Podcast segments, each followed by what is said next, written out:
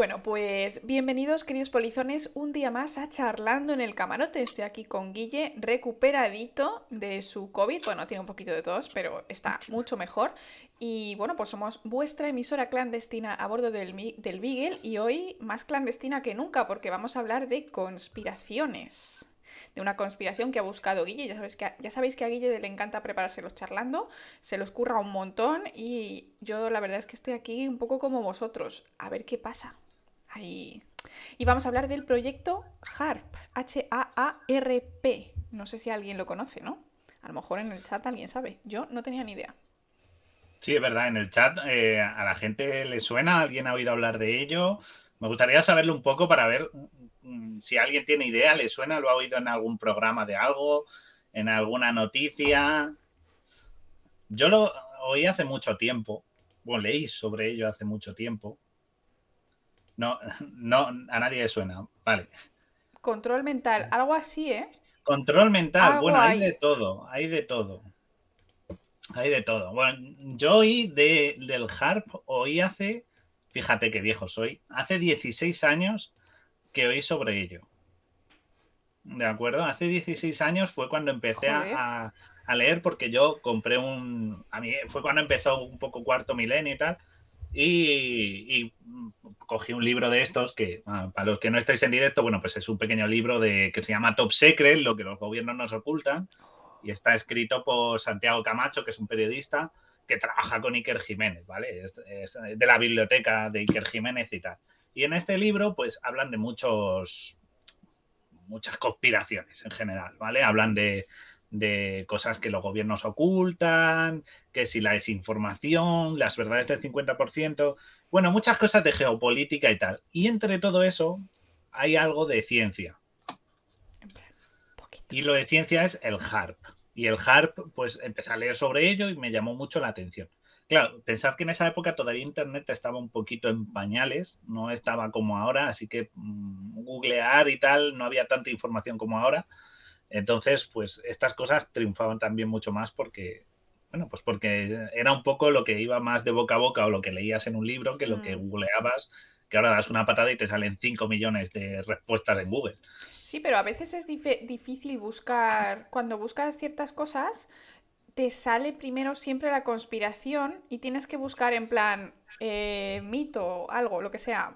Guille, baja un poco mi volumen si puedes porque tienes un micro demasiado bueno que me oigo en tus cascos. Voy a... Espera, si te bajo un poquito, te bajo un poquito. Y por aquí, fíjate, nos ha dicho Chen que había oído hablar de ello, pero más relacionado con control meteorológico. Es que ninguno de los dos va mal encaminado. Es que es una conspiración un poco.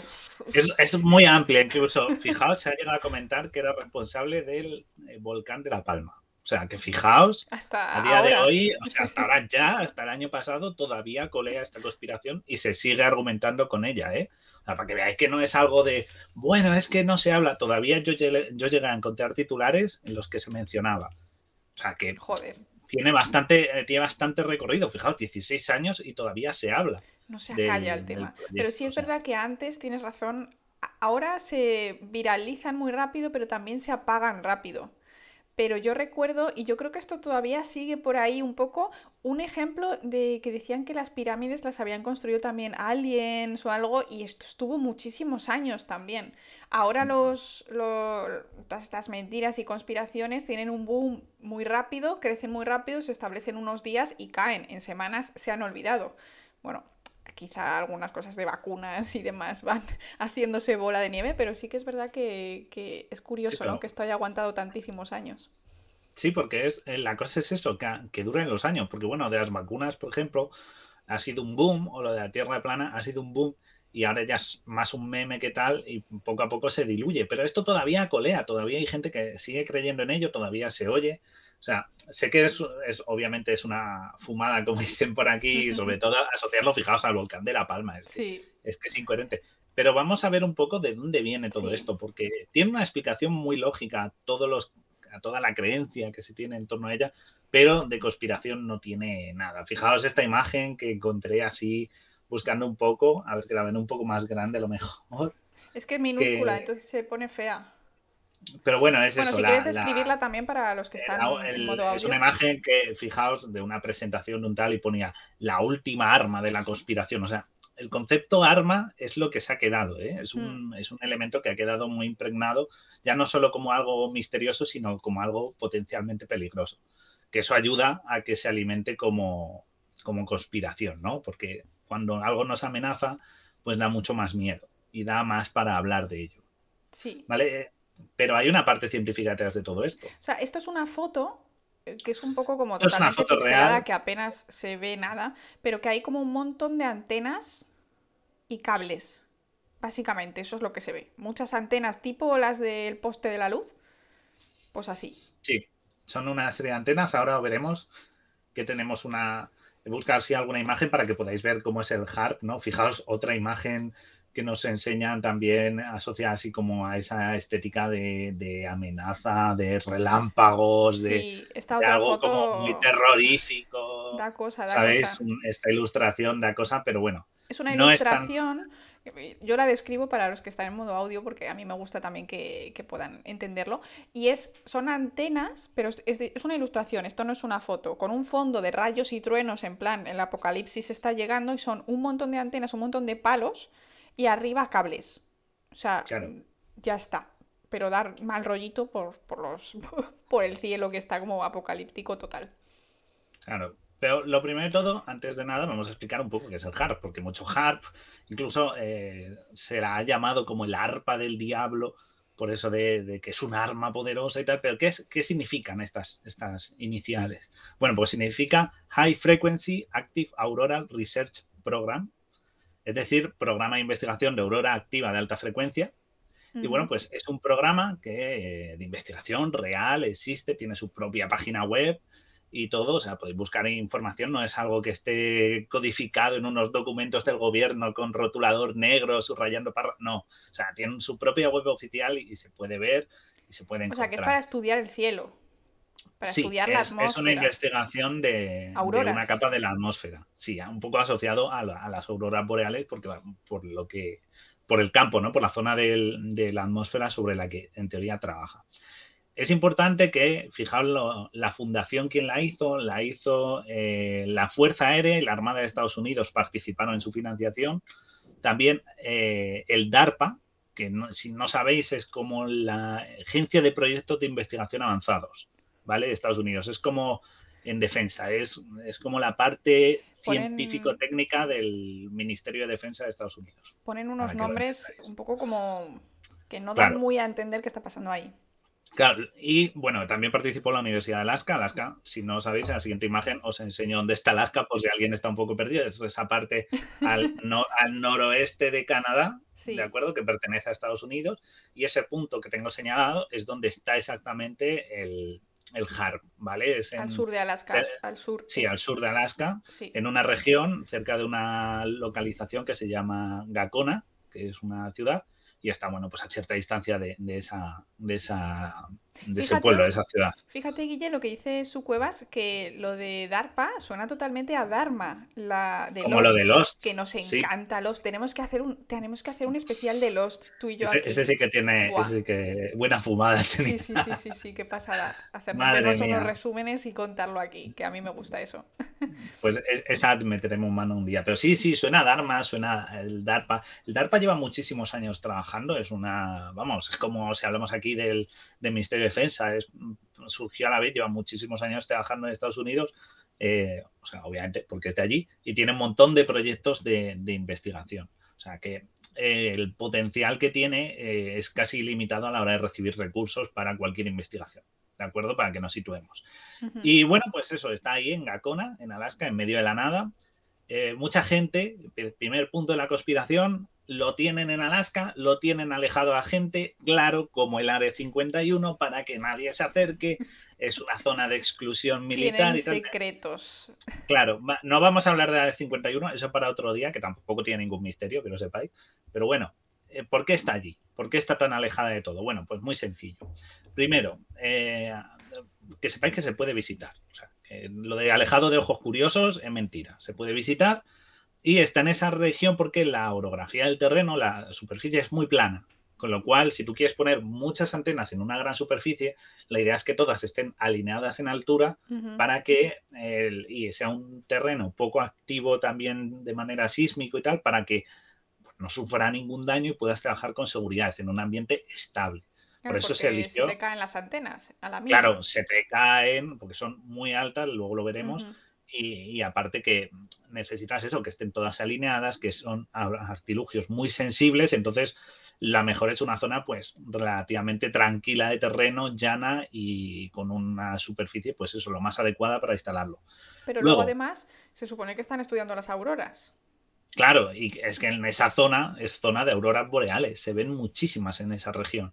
Entonces, tiene sentido que esté en esas, en esas, en esas latitudes, porque, eh, porque es lo que te va a ayudar a trabajar. No lo vas a poner en pleno Ecuador, que no ves una aurora boreal ni aunque te la pintes. Mm. Entonces, tiene que estar ahí. Claro, pero sí es verdad que los americanos son muy americanocentristas, los norteamericanos, o sea, los de Estados Unidos, solo tienen en cuenta su, su casi que su estado, ¿no? Entonces, yo creo que en cuanto se llevan algo lejos dicen, uy, ¿qué hago raro? ¿Por qué no ponen esto en Los Ángeles? Si no está en Nueva York, está en Los Ángeles, está en Washington, algo raro está pasando. Claro, eh, porque supongo que como en Nueva York están muy ocupados porque es donde caen todos los meteoritos, ataques alienígenas, todo, todo sucede en Nueva York. Entonces, pues, eh, ¿Por, qué pues no, iban a, ¿Por qué no iban a poner una, una... Un arma mortal, ¿verdad? Claro, al lado de donde caen todos los meteoritos en todas las películas. Claro, pues no, lo, lo tienen allí. Y otra razón por la que está alejada la gente es porque eh, si lo pones cerca de una población, ya sea un Nueva York, por ejemplo, Nueva York está repleto de aparatos eléctricos. Todos los aparatos eléctricos generan un campo electromagnético y eso puede eh, enturbiar las frecuencias y las ondas que mandan estos, e, estos equipos al este, al bueno, en su investigación, ¿no? Entonces, obviamente, cuanto más alejado, digamos, es un ambiente totalmente aislado, por decirlo así, para que no se vea enturbiada ni haya intromisión de ningún tipo pues, en el trabajo que realizan con estos equipos. Vale. Mira, me ha gustado porque ha dicho RG para Adela, dice, DARPA es el origen de Internet. Efectivamente. DARPA, inventó Internet. O sea, Internet era ¿eh? un, sistema de comunicación militar y pues lo abrieron al público y gracias a eso tenemos Internet en el mundo. ¡Viva! Eh, esta gente es responsable de Internet. ¡Viva Internet! ¿Por qué? Porque era una investigación militar y algunas se han extrapolado al ámbito civil. Claro, y luego además piensa en plan, hmm, DARPA está ahí metido y cuando yo cojo mi teléfono y estoy usando internet, suenan cosas raras. Entonces, ¿os acordáis del sonido de... ya sé que es otra cosa, pero yo creo que lo mismo también la gente empezó a decir, uy, aquí hay una empresa metida. Están intentando no escuchar o ver lo que hago en internet. Yo qué sé, lo digo por la broma, hombre. O sea, sí, claro, es que tú si ahora dijeras, eh, una agencia, imaginaos presentar ahora internet en el mundo que vivimos tan susceptible, es decir, eh, la Agencia eh, de Desarrollo Científicos y Tecnológicos del Ministerio de Defensa de Estados Unidos ha desarrollado un sistema de comunicación global en el cual bueno, pues eh, te tienen totalmente geolocalizado, te pueden tener tus datos, localizarte fácilmente desde cualquier ordenador y tal. La gente no usaba Internet nunca. O sea, iba a decir conspiración máxima. Esto es la red de espías más grande que ha creado Estados Unidos y tal. Y no, es simplemente Internet. O sea, que también es un poco como alejarnos un poco de que, a ver, eh, inventan... Generalmente este, este organismo lo que hace es hacer desarrollos pues, tecnológicos con fin militar. ¿vale? Si alguno lo han podido extrapolar, por ejemplo, para aeronaves sí que han extrapolado alguna cosa, pero en general mm, es de uso militar. O sea, no son espías, son científicos los que están en el DARPA. Por cierto, hace cuando a la misma vez que fue Pharmaforum, en, el, en, en, otro de los sitios que había ahí en donde las ferias, estaba la feria militar, que presentaban novedades tecnológicas militares y había muchísima gente en la cola, o sea, eso tenía que ser una pasada de, divertido, de ver drones, de ver, o sea, divertido porque solo está para feria, pero si lo usan para Sí, pero se enseñan de todo, claro. Eso tenía que haber molado mucho, a ver si el año que viene nos lo apuntamos y vamos tú y yo ahí. Si pudiéramos ir. He oído que está muy restringido y que tiene ¿Ah, muchísimos recursos, o sea, muchísima información para pues yo me puse un rato en la cola justificarte. y nadie me dijo nada.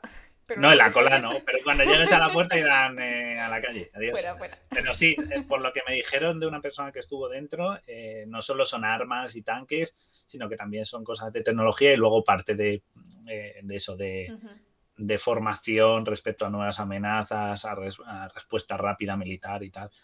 Es, muy interesante ver todas estas cosas. O sea, yo he estado en algunas, en algunas charlas de este tipo y es dada por coroneles y tal, y está interesante lo que te cuenta. Es que obviamente ponen mucho dinero y la tecnología se desarrolla bastante más rápido cuando hay dinero para esas cosas. No solo en Estados Unidos. No solo tecnología, es el uso humano también, o sea, formar a la gente para saberlo usar y aprovecharlo. Está muy curioso. Está muy curioso. Pues eso, que lo montó DARPA, lo tenemos ahí aislado, pero ¿cómo es el HARP? Por cierto, te pregunta Vértigo, a lo mejor lo vas a contar ahora, si las antenas que hemos mostrado, los, bueno, los palos estos con cables, son receptoras o emisoras. En ambos casos, son ambas cosas. Ahora os cuento de qué es porque tengo aparte toda la, la información técnica, pero bueno, podéis ver cómo os, pone Laura, esa es la instalación, es muy bonita la vista, la verdad es que es, totalmente idílico con la montaña o sea, es un bosque y han talado un agujero de árboles, un cuadrado, han quitado los árboles de un cuadrado gigante y han puesto antenas. Claro, lo que se ve ahí hay, al lado de esas antenas hay unas oficinas, que ahora lo veréis porque tengo una imagen un poco detallando qué tal, y también hay una central de energía, porque esto requiere mucha energía y no tiran de la red propia, ¿vale? Ellos tienen su propia central energética para, su funcionamiento. Esto fue, por cierto, instalado en en 1993. O sea, que ya tiene solera el, los aparatos, casi 30 años. Esto sigue ahí la instalación y bueno, pues ahora os contaré más. Es un instrumento de investigación ionosférica, ¿de acuerdo? Se llaman también IRI. Y bueno, pues es un potente radiotransmisor, por lo que he estado investigando de cómo funciona tal, de alta frecuencia que se emplea para modificar propiedades electromagnéticas de una zona limitada de la ionosfera. Ya, con esto dices, eh, modificar ionosfera, modificar la atmósfera. Ah, y ahí viene, claro, lo que dijeron al principio, exacto, modificar el clima. Primero esto, claro, esto es bastante normal, ¿de acuerdo? No os penséis, y aparte que funciona en muy pequeña escala, ¿ok? Es una, se utiliza para trabajar sobre una región concreta de la ionosfera. Así que, aunque suena así muy increíble, no es un aparato que pueda desestabilizar toda la atmósfera de golpe ni nada. O sea, no tiene esa, ese funcionamiento. ¿De acuerdo? Es para sondeo y, lo que hemos dicho, para emisión y también para recepción y sondear estas ondas que mandan y estas respuestas de la ionosfera. Entonces, bueno, en la siguiente foto creo que tengo un poco detalladas las partes para que lo podáis un poco ver eh, tal. Sí, está un poco pixelada porque es vieja, pero bueno, básicamente hay un camino Sí, eso es la carretera que, ellos, que ellos tienen puesta. No, aquí pone en la imagen, pone, creo que pone 48 antenas, me parece.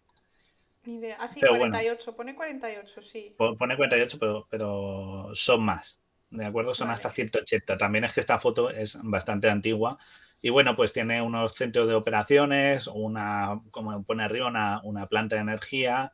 Y bueno, pues eh, hay, hay, otras oficinas y otro par de laboratorios alrededor para, bueno, pues para que se pueda estar controlando. Como veis, no es una zona... De alerta. Claro. Por si viene alguien, ¿no? De, claro, de vehículo, de, para, porque eh, ellos emiten radiofrecuencia, entonces si pasa alguna aeronave es posible que la puedan afectar a, a sus dispositivos. Entonces, para no interferir con ellas, tienen controlada el espacio aéreo. No es porque les vayan a atacar ni nada, ni haya unos cazas al, lado que derriben cualquier cosa que se mueva, sino para que no haya riesgo a la hora de hacer estas emisiones a la atmósfera. Vale. O sea, no hay que pensar en nada extraño. Y bueno, en la siguiente imagen lo que tenéis pues es una foto muy buena de las antenas de sí, cómo son. Son palos y muchos cables, o sea... Exacto, son así, son bastante altas he, visto que eran hasta 60 metros de altura, me parece demasiado. Yo creo que no, por, la comparación de las cajas que hay ahí, ¿no? Hay unas cajas. Exacto. Y, son eso, 180 antenas, están repartidas en un terreno, unas 14 hectáreas, según he descubierto, y vamos, he descubierto, esta información está pormenorizada toda en su web y te viene todo explicado. Es decir, no es, no es, de nuevo, no es un misterio en el cual he pagado un espía para que me dé un archivo. No, esto está localizable, está en Google, O sea, no ocultan nada. También alguien... Nos dice Cirano que los cables son vientos para sujetarlas. Claro, será para, obviamente. Son muy altas para que no se terminen cayendo fácilmente. Claro, obviamente son bastante altas y si os fijáis, los que, bueno, en los que no estéis esto, tienen como una especie de cruz en la parte superior, es decir, es un poste y en la parte superior hay una cruz, entonces eso con cualquier golpe de viento, imaginaos, si se cae una, ceden todas, entonces las tienen muy bien fijadas al suelo para que no, no bailen. Eh, de baja frecuencia y largo alcance, exacto. ¿En qué frecuencia? Eh, el sistema de transmisión es de alta frecuencia, produce, no es de baja frecuencia, es de alta porque emite hasta 3,6 megavatios de potencia en la banda de radiofrecuencia.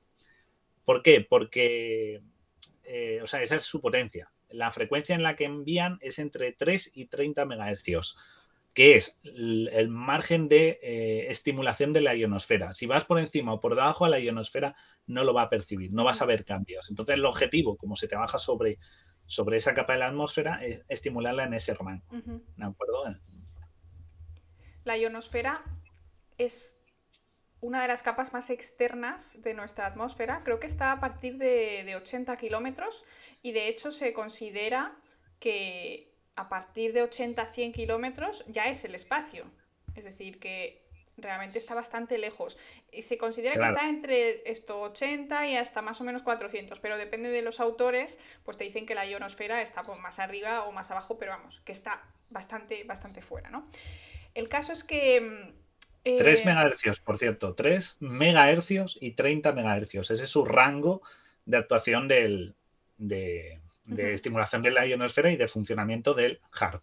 Claro, pero sí es verdad que hay algunos, en cuanto a la ionosfera, hay algunos autores que dicen que llega incluso más lejos y que se solapa con la em, magnetosfera, ¿vale? Que es esta, esta esta protección que tenemos magnética en la Tierra gracias a nuestro núcleo, ¿no? Por la, el, hierro, nuestro núcleo de hierro que también nos protege. Entonces hay ahí como una pequeña un pequeño solapamiento de estas dos capas, que no pasa nada, y luego simplemente decir que en la ionosfera hay muy poca materia, hay muy poco aire, el aire es muy muy ligero, porque obviamente cuando nos alejamos de la atmósfera, cuando nos alejamos de la superficie terrestre, pues se van dispersando más los materiales de nuestra atmósfera hasta que al final no existe, ¿no? Entonces, bueno. Eh, La siguiente imagen creo que tenemos ¿Ah, una, imagen, una esquemita de la ionosfera para ayudarte. Es que no te quería interrumpir. He decidido tenemos una en la siguiente para, para verla. Claro, y o sea, forma, o sea, la ionosfera es conjunto de termosfera y ionosfera. ¿Por qué termosfera? Cuéntanos, Guille. Porque se calienta mucho. La termosfera, bueno, la ionosfera en sí, está formada por gases que tienen muy poquita densidad. Es una capa muy poco densa de la atmósfera. Entonces, ¿qué ocurre? Que aunque sea muy poco densa, es la primera capa que choca contra la radiación cósmica. Por ejemplo, la del Sol, mismamente, que es la que nos pega más de cerca, por decirlo así. Entonces, todos estos iones que están flotando, de ahí su nombre, ¿no? Ionosfera, se estimulan mucho y se calientan mucho. Se dice que llegan hasta los 1500 grados de temperatura. Pero al ser una capa muy alejada de la Tierra, de la superficie terrestre, y ser muy poco densa, ese calor no irradia hacia nosotros, con lo cual no nos achicharramos a esa temperatura porque no, no llega a, digamos, caso de que permear ahí. Oye, si estuviéramos ahí, el señor que saltó desde súper, súper alto, ¿no te acuerdas que hubo como un par Sí, pero, eh, saltó desde la. Saltó desde la. Creo que fue desde la estratosfera, como mucho. o sea, vale, vale. no, llegó más alto. 200 metros. Claro. No, no, saltó 10 kilómetros, creo que fueron de caída. Vale, vale. Fueron 10 kilómetros de caída. Pero vamos, en este caso está tan alejada y hay debajo tantas capas de gas que es pues eso, es como echar una, una gota de algo hirviendo en, eh, en una bañera, se va a diluir y no va a quemar. Entonces, por eso no, no llega hasta nosotros este calor ni esta, esta temperatura. Es también responsable en la fricción de muchos cometas cuando van a entrar en la Tierra, por ejemplo. Claro. Eh, todo eso, esa capa brillante, esa estela brillante que dejan, es por la fricción con esta capa, que está a mucha temperatura. Claro, y, también, lo de los iones, lo de las auroras, ¿no? Claro, claro. O sea, las auroras, lo que veis eh, cuando veis una aurora boreal, es por la estimulación de estas zonas. eh, y por otras causas, pero vamos, es todo por cuestión de, la afección eh, del viento solar, que son atrapadas eh, por el campo magnético terrestre, y lo que hace pues es esto, que, estimula la parte superior de la ionosfera y, se ven estas auroras. Por eso también se ve en los polos y no en la zona central. ¿De acuerdo? Es, eso también tiene la explicación de ahí. Y las auroras boreales, pues, pues son eso, simplemente estimulación de la ionosfera. Así que lo que hace este dispositivo es, estudiar, esta zona. Vale. Esa capa, exacta. Exacto. ¿Por qué les interesa? Porque usan este calentador. Ellos usan un calentador ionosférico o un sistema de calefacción, por decirlo así. Ellos lo que hacen es calentar eh, la, ionosfera, ¿de acuerdo? Sin causar eh, daños. Eso es importante mencionarlo, así que no hay riesgo de que, eh, ya hemos dicho que aunque se caliente mucho, también 500 grados no causa cambio climático, no afecta al cambio climático. El cambio climático viene por otras cosas, como es, por ejemplo, el efecto invernadero, que ocurre en capas inferiores de la atmósfera, con lo cual no, no nos repercute en nada negativamente. Eh, ni se puede mandar un rayo de la muerte de una punta a otra del mundo, ni nada por el estilo, ¿de acuerdo? No, no, eso no existe. Lo que sí que hacen es eso, estimularla y ver respuestas. ¿Por qué es interesante la ionosfera? Bueno, pues porque la ionosfera eh, lo que hace es rebotar, como veis ahí, las ondas emitidas. Se utiliza para comunicaciones. Entonces, claro, interesa mucho ver cómo funciona, saberla, aprovechar para mejorar esas comunicaciones, porque se puede, utilizar para radares eh, o sobre todo para las ondas de radio. ¿Por qué? Porque tú puedes aumentar la distancia si sabes orientar bien las ondas y aprovechar esta capa. Entonces, está ahí el interés. ¿Y por qué está el DARPA? Pues porque cualquier cosa que mejore un radar y que mejore un este, pues te va a permitir detectar aeronaves en, regiones externas em, y sobre todo aprovechar de arriba hacia abajo, desde la capa más externa de la atmósfera hacia abajo, que no hay ninguna aeronave que esté por encima de la ionosfera, con lo cual va, eh, vas a... Tienes todo controlado. Claro, tienes todo controlado, incluso los misiles balísticos y todo este tipo de armamento de largo alcance, el que ahora se habla mucho, por desgracia, pues los tienes controlados. Incluso aviones espía los vas a poder tener controlados aunque vayan a muchísima altitud, tipo el Blackbird, que el Blackbird es casi, pues eso, estratosférico, pues lo vas a tener controlado. Por eso el DARPA y las Fuerzas Armadas están metidas aquí, porque tienen una utilidad militar. Obviamente, pues si mejoran las comunicaciones lo podremos usar en el ámbito civil, porque cualquier cosa que aumente el rango de emisión de una onda. Mira, pues Guille, para que escuchen el camarote de Darwin en cualquier parte del mundo. Hay que meterle ahí el hard. Por la radio, le nos metemos, hacemos una Le metemos pasta. Unas cuantas antenas de estas en el patio y ya está. aquí de casa. Claro. Espero que el vecino no me tire, no me tire muchas mierdas en las antenas y ya está. Si no, para tender la ropa, que parecen bastante grandes. Parecen tendederos, sí, sí, sí. Parecen tendederos bastante grandes. Pues, pues eso, es muy, es muy útil en ese sentido. Y lo que hacen también, y obviamente se estudia la ionosfera cómo funciona. no solo es con fines prácticos, sino también es un poco mm, cómo funciona, cómo, qué es lo que ocurre con esta ionosfera, cómo reacciona o cómo se estimula. Es muy difícil de estudiar porque pensad que radiación no llega constantemente. Claro, hay que silenciar todo lo que sigue llegando. Hay, mucho ruido de fondo y por eso ellos tienen que sobreestimular para ver cómo afectan esos estímulos sobre la ionosfera y analizarlo. Entonces, es, en verdad es todo bastante científico, no hay nada conspiranoico. como podéis ver. quieren mejorar las comunicaciones. Claro, o sea, es, una estación de investigación más, como de las tantas que hay por el mundo, que lo que hace es, mm, pues eso, investigar una parte de nuestro mundo, de nuestro planeta, que es la ionosfera. Igual que hay otros que estudian la atmósfera u otros que estudian el subsuelo, pues esto es una más. Entonces, ya sabiendo todo esto, queridos polizones. Claro, aquí es lo oficial y lo. Lo oficial, lo, que podéis ser. es, más, hay muchísimas. Laura, tenemos la web Mira, ¿Ah, la, voy a poner en el chat. Claro, para que la en el chat y la abro. es la, la, web del HARP, para que la veáis que se puede ver. .gi.alaska.edu o sea, para que veáis que no es ninguna página extraña, que hay que meterse a través de la Deep Web, ni nada por el estilo. O sea, es una web totalmente tal, te lo enseñan con fotos, se puede visitar, te dicen qué es. Exacto. Incluso puedes ver los papers que se han publicado de su investigación. Hay varios papers y están totalmente accesibles.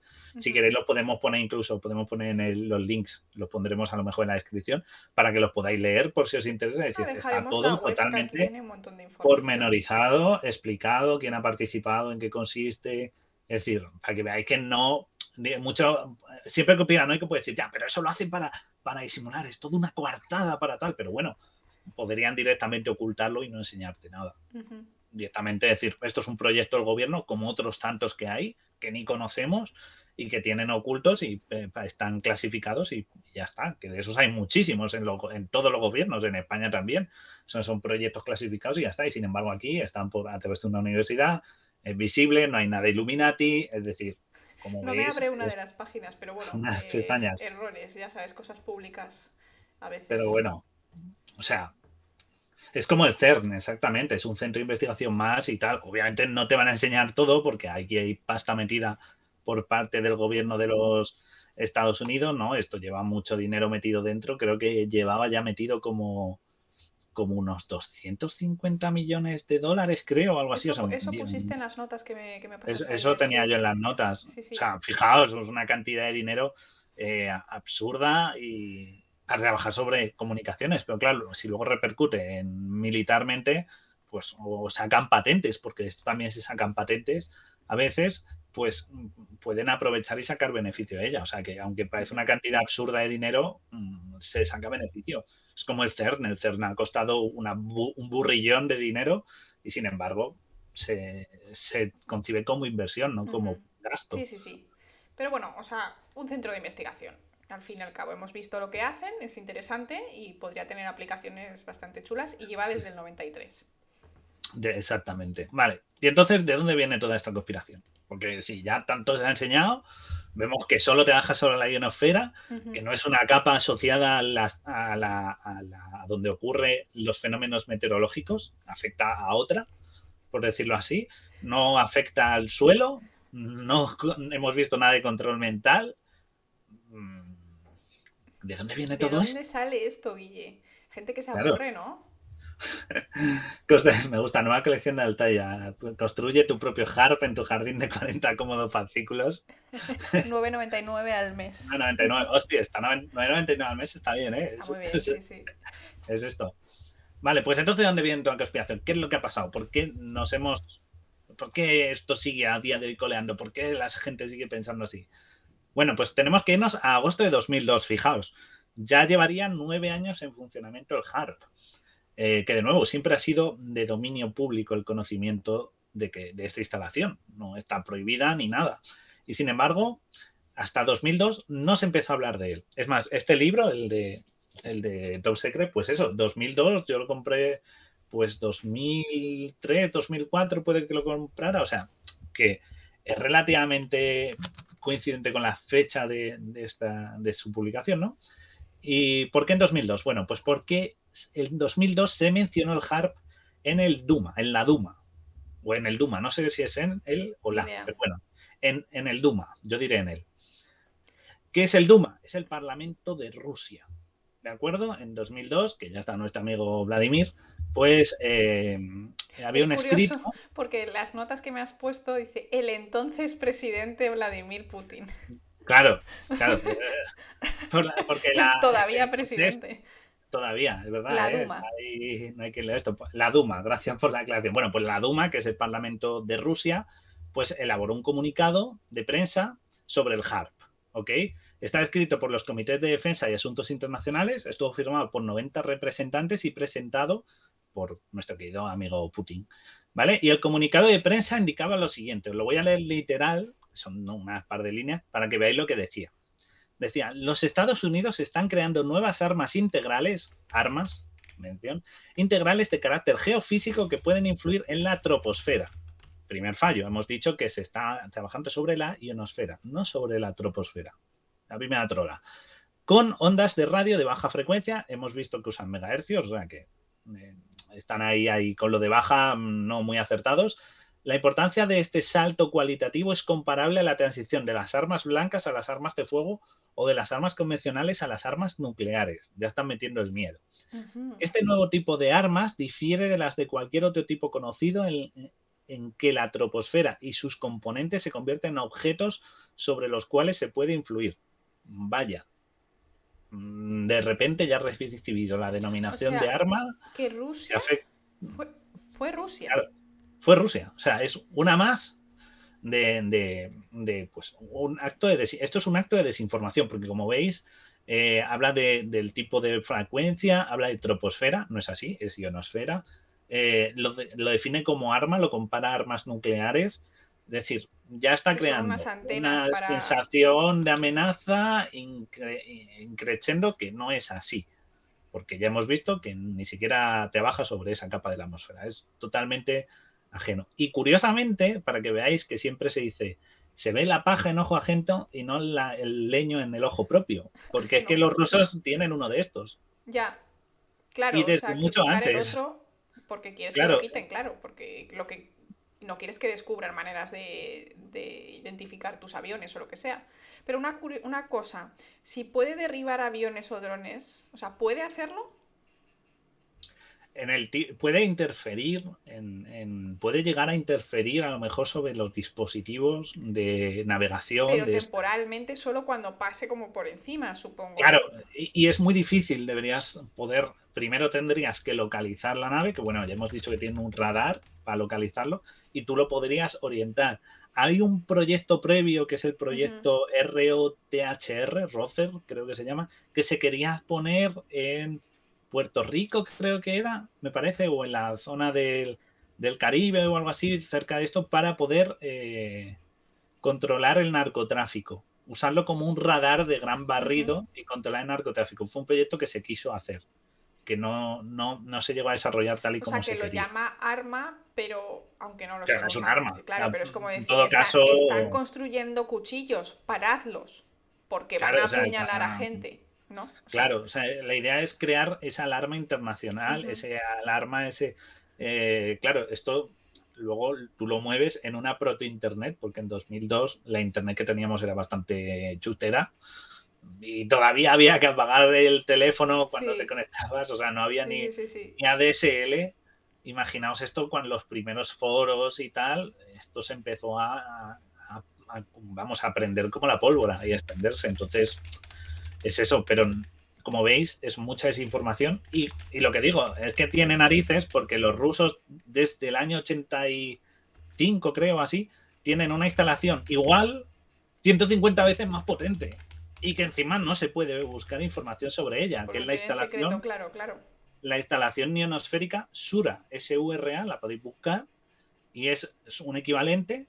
Está ubicado, por lo que he podido averiguar, en un pueblo de Basilsurk, a unos 100 kilómetros al este de Nizhny Novgorod, perdón por mi ruso, pero vamos, eh, sí, es Nizhny, acabado en Y, Novgorod, y es, es, una instalación, es igual, es igual que el HARP. He podido encontrar alguna imagen, creo que eh, tengo una, eh, dos diapositivas más adelante, creo que tengo una, pero vamos, que no he encontrado una decente que se pueda mostrar esto, pero es casi la misma foto. No, no, la siguiente, la siguiente.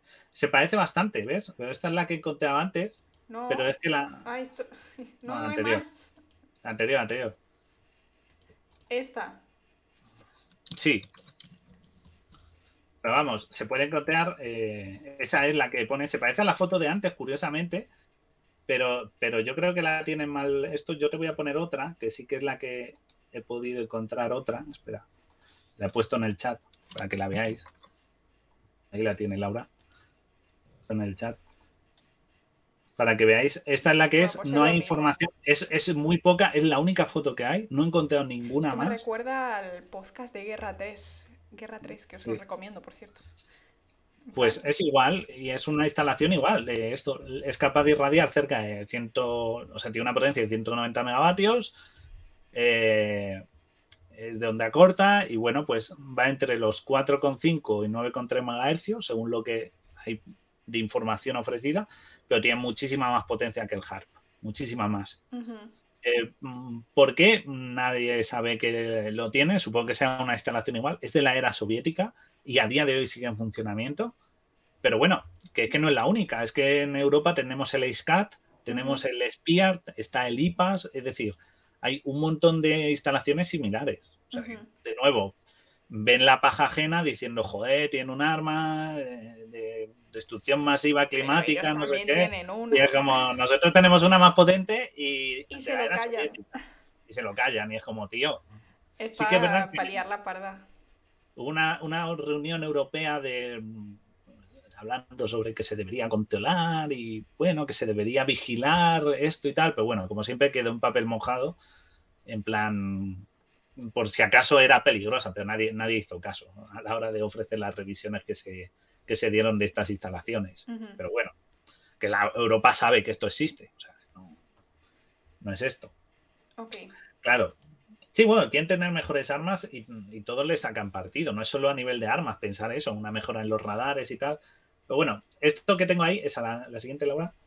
Es un post que encontré, un tweet que alguien puso, ¿no? Diciendo eh, México bajo ataque el proyecto HARP Inventos de Nikola Tesla, ojo, de Nikola Tesla, ya empezamos ahí con el, buen... Nos vamos un poquito más allá, ¿no? Ya metemos también a Nikola Tesla, porque ¿por qué no? ¿Por qué no? Ah, y, dice, arma altamente destructiva de ondas electromagnéticas, hemos dicho que no son electromagnéticas las ondas, eh, capaces de provocar huracanes, terremotos, ya veis, huracanes, huracanes. Mezclamos geología con climatología, mezclamos dos campos bastante separados, sequías, ¿por qué no? Calentamiento global y además controlan el clima, de controlar el clima pone que controlan la mente humana, o sea, si es que lo hace todo. Todo. Es como la aloe vera, es mágico. Como la aloe vera, exacto, es como que tú ponte aloe vera que te sienta, tú usa el harp que te viene bien pato. Vale. Y estos señores aquí en su, laboratorio analizando números, haciendo matemáticas como locos de ingenieros y, la gente mientras tanto diciendo, me controla la mente y el señor, bueno, pues nada, voy a analizar estas ondas, a ver cómo refleja la maldita ionosfera hoy. Claro, me gusta. Dice, te cambia además los canales de la tele, te regula el precio del petróleo y de la luz. Eh, hay gente que está llegando ahora, por cierto, y, está diciendo cosas que ya hemos dicho. Claro que era investigación, es un centro de investigación. sí, sí, es un centro de investigación totalmente.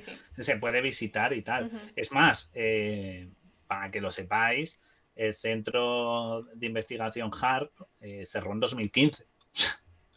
que a día de hoy, todavía es un ¿no? Claro, la instalación sigue construida y es funcional. ¿ok? El proyecto de investigación de las Fuerzas Armadas y tal ya acabó en 2015, pero la, infraestructura sigue construida, sigue se mantiene y a día de hoy se permite su uso por parte de estudiantes de la universidad que alquilan su uso para, mm, bueno, pues para otras investigaciones, ¿de acuerdo? Igual que, por ejemplo, la Complutense, tenemos un centro de microscopía y tal, en el cual tú llevas muestra para que te las vean en un equipo, porque no toda la universidad, facultad va a tener su propio equipo y su zona de tal. tendrán algunas máquinas interesantes a nivel laboratorio. Pues bueno, pues claro, a nivel laboratorio comunes. Aquí investigar. Claro, entonces se puede acceder, se puede visitar. Te puedes eh, coger, por ejemplo, estudiantes. Sí, tres meses en verano en Alaska, que tiene que estar muy bien. Investigas por las mañanas y luego a perderte en el bosque por la tarde, porque tampoco. A ver, a ver haces o cosas así. ¿No? Claro, o sea que ah, fijaos que eh, hablamos de hace siete años que ya no funciona por parte, digamos, en ese tipo de investigación que es la que le hizo famoso y aún así sigue hablándose de ella. O sea que el desconocimiento es absoluto y aún así, pues, pues es que, es que demuestra que la gente no presta atención. Y aquí me ha gustado que ha dicho algo Cirano, que ha dicho que una instalación, al menos como esa, hay en España, que son muchas antenas de baja frecuencia y que, bueno, él no sabe para qué las usan, pero que hay un montón, y es verdad, o sea, en muchas partes eh, hay instalaciones parecidas, ya hemos dicho, está el ISCAT, el ISPIAR, el IPAS, es decir, hay más. Lo que pasa es que esta es la que se volvió popular porque alguien la mencionó y, vamos, incluso encontré algún paper de investigadores rusos que intentan desacreditar la, bueno, la buena obra que hace o la inocuidad de la, del proyecto. Divulga Natura, muchísimas gracias por esa sub. Ah, gracias por esa sub. te lo agradece un montonazo. Enséñale a Taulfo, anda. Yo está Taulfo. Hola, aquí Taulfo. Taulfo está aquí. Lo agradece siempre, está aquí. Qué majo. Más majo que las pesetas, cuando quiere. Entonces, bueno, ¿y de dónde? Hemos dicho Nikola Tesla. Nikola Tesla, Nikola Tesla. Todos sabemos quién es Nikola Tesla el mayor científico genio de la electricidad del siglo XX, un genio que se casó con una paloma y... es verdad, eso cuenta, que se casó con una paloma. Otro día, Guille. bueno, si tenemos un mapache, Tesla ha tenido una paloma, joder. Sí, sí, sí. Está, equilibrado. Tengo una cosa pensada que ya te contaré hablando cosas de, de Ataulfo, ya, te contaré. Ah, vale, vale, muy bien, muy bien. Eso no lo guardamos para otro programa. Sí, sí, sí, secreto pero tipo Harp, el misterio Ataulfo. en verdad Ataulfo son unas siglas, ¿no? ¿Te imaginas? es un proyecto de investigación de, crear, de, crear bichos extraños. De crear servo mapache. Pero bueno, vamos con Tesla. Y ahora nos vamos a Tesla, fijaos, volantazo ahí, derrapaje total. Eh, ¿Por qué lo de Tesla? Bueno, pues porque una de las patentes que se utilizó para construir el HARP, que es una patente que podéis buscar, que es la US 46886. No, me he equivocado. 468-6605A, que es una patente de Estados Unidos.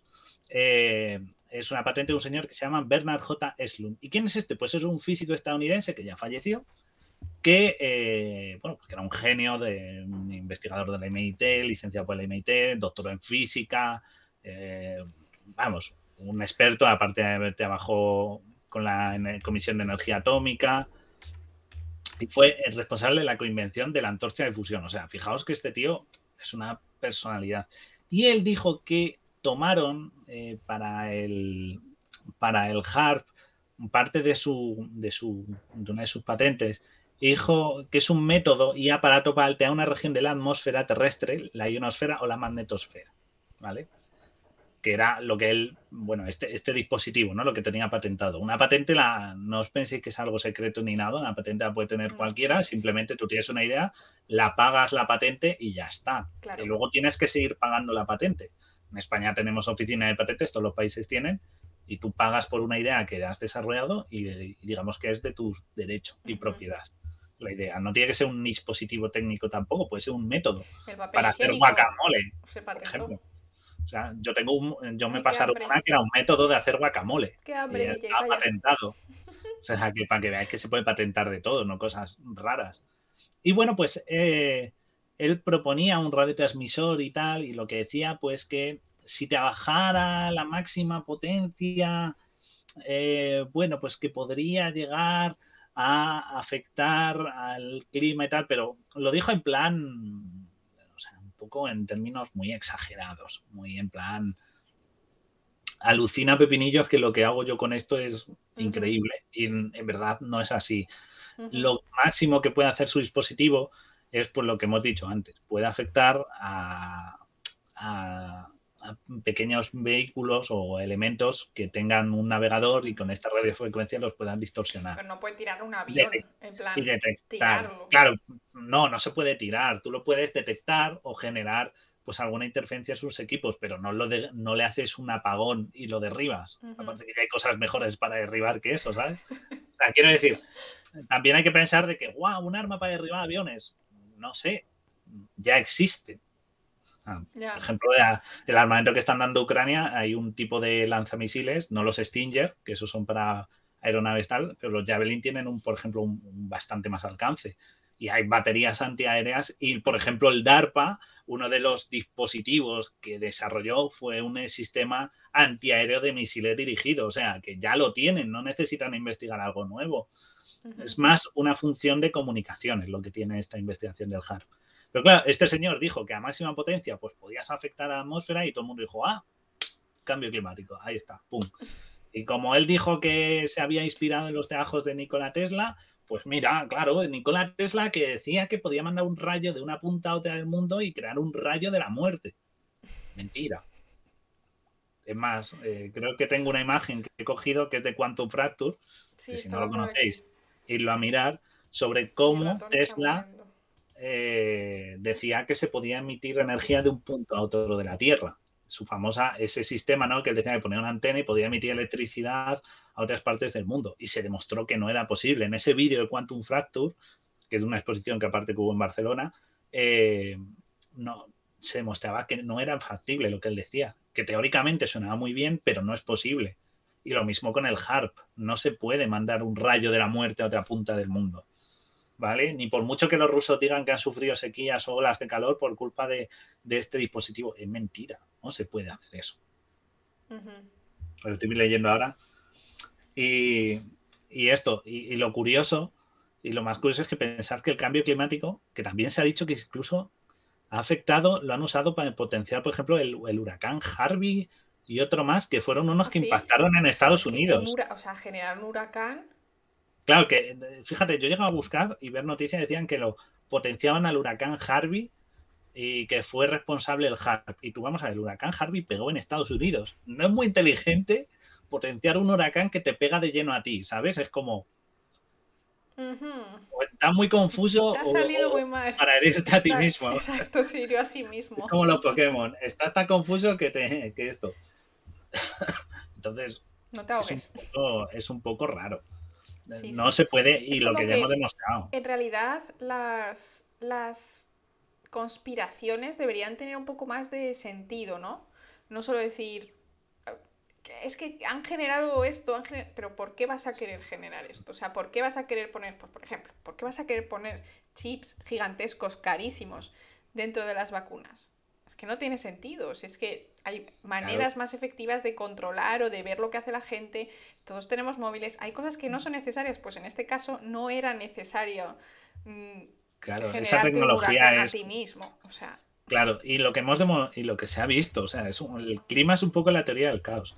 Si tú haces un cambio en, un sitio, va a repercutir en otro, porque el clima es un conjunto fluido y, es una sola pieza, aunque el clima se distingue por países, lo que afecta en uno puede repercutir en otro. Y hay cosas que sí que se están haciendo, que sí que son graves, y esto es real y lo podéis buscar, y es lo de sembrar nubes, que por ejemplo China lo ha estado haciendo, no digo porque sea China, pero que bueno, fue noticia de que cuando tuvo ese problema con la contaminación y con tal, sembró nubes, claro. que es simplemente pasar con aviones a alta altitud, que no son los chemtrails, no, no, no, tranquilo que es lanzar pues eso, unos compuestos químicos que lo que hacen es que facilitan la nucleación del agua.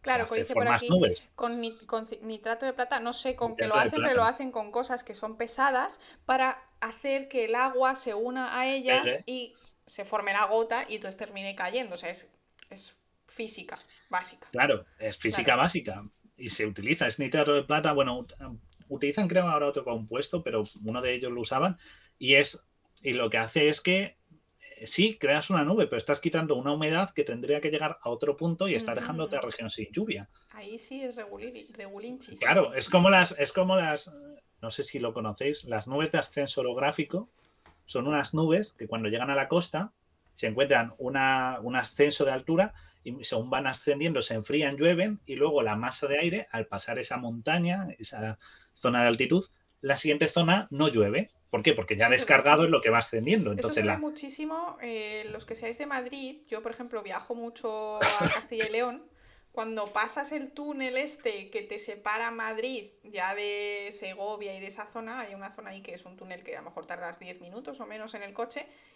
antes en Madrid nunca llueve y siempre que sales a la zona ya de Castilla y León está siempre con niebla, lloviendo y la misma montaña, en un lado es verde y en el otro es Claro, pues es algo parecido. Sí, siempre es una zona de alta humedad, o sea, porque hay ríos, o generalmente es en costa, pero también puede ocurrir en interior. Y es eso, las nubes se cargan, se llenan de humedad, encuentran una altitud, una, montaña, una sierra, una cordillera, y al ascender llueve, y al llegar a la otra zona es una masa de aire sin agua y ya no llueve. Entonces la vegetación cambia y tal. Pues sembrar lluvia es muy peligroso porque lo que puedes hacer es que quitas lluvia a la siguiente región que es donde tiene que llegar la humedad. Guille, se ha suscrito Juanjo. ¿Se ha suscrito Juanjo? Muchísimas gracias. Juanjo, así me gusta. enseñale, a nuestro querido Taulfo. Un besito para Taulfo te lo agradece. Te lo agradece cecina, cecina. Entonces, eso, fijaos, lo de la sembrar lluvia es más peligroso. El cambio climático eh, es un problema que tenemos, pero es que estas pequeñas cosas repercuten y son reales. Y el HARP se ha demostrado que no trabaja sobre estas capas. Sin embargo, pues nos gusta fantasear con que hay algo que lo causa y que tal. claro. Nos gusta como pensar que a todos los demás les engañan, pero nosotros los que estamos dentro de la conspiración, o sea, que estamos despiertos, que estamos en ese grupo especial de gente que sí sabe lo que está pasando, ¿no? Claro, que, sé que le, que, claro, eh, eh, lo, que, lo que tiene es eso, el...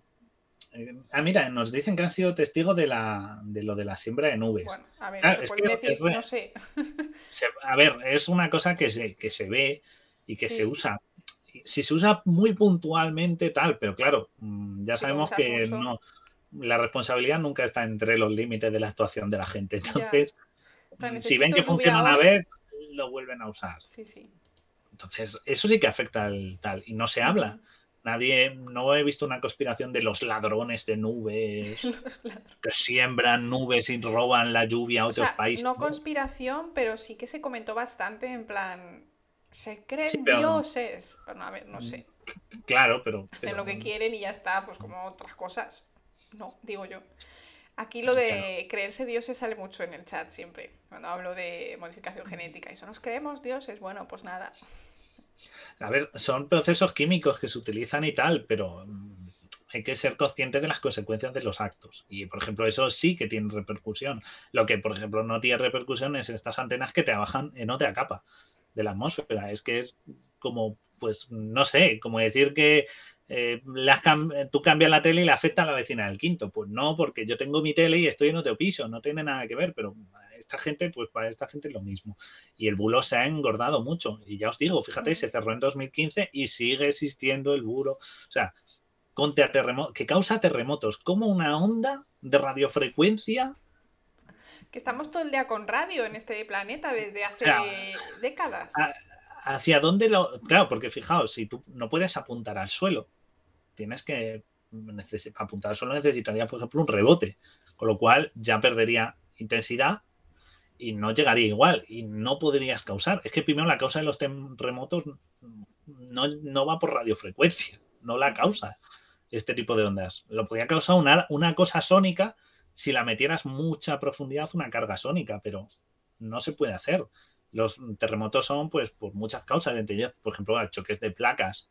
Eso se ha visto y aquí en España hemos tenido terremotos y, está, y es por la actividad de la corteza terrestre. Pero no por una radiofrecuencia que tú envíes puntual, no puedes causar eso. Ya, físicamente no, no. Físicamente no, no se, no se puede esto. Es que un terremoto es súper, es súper tocho. O sea, es imposible.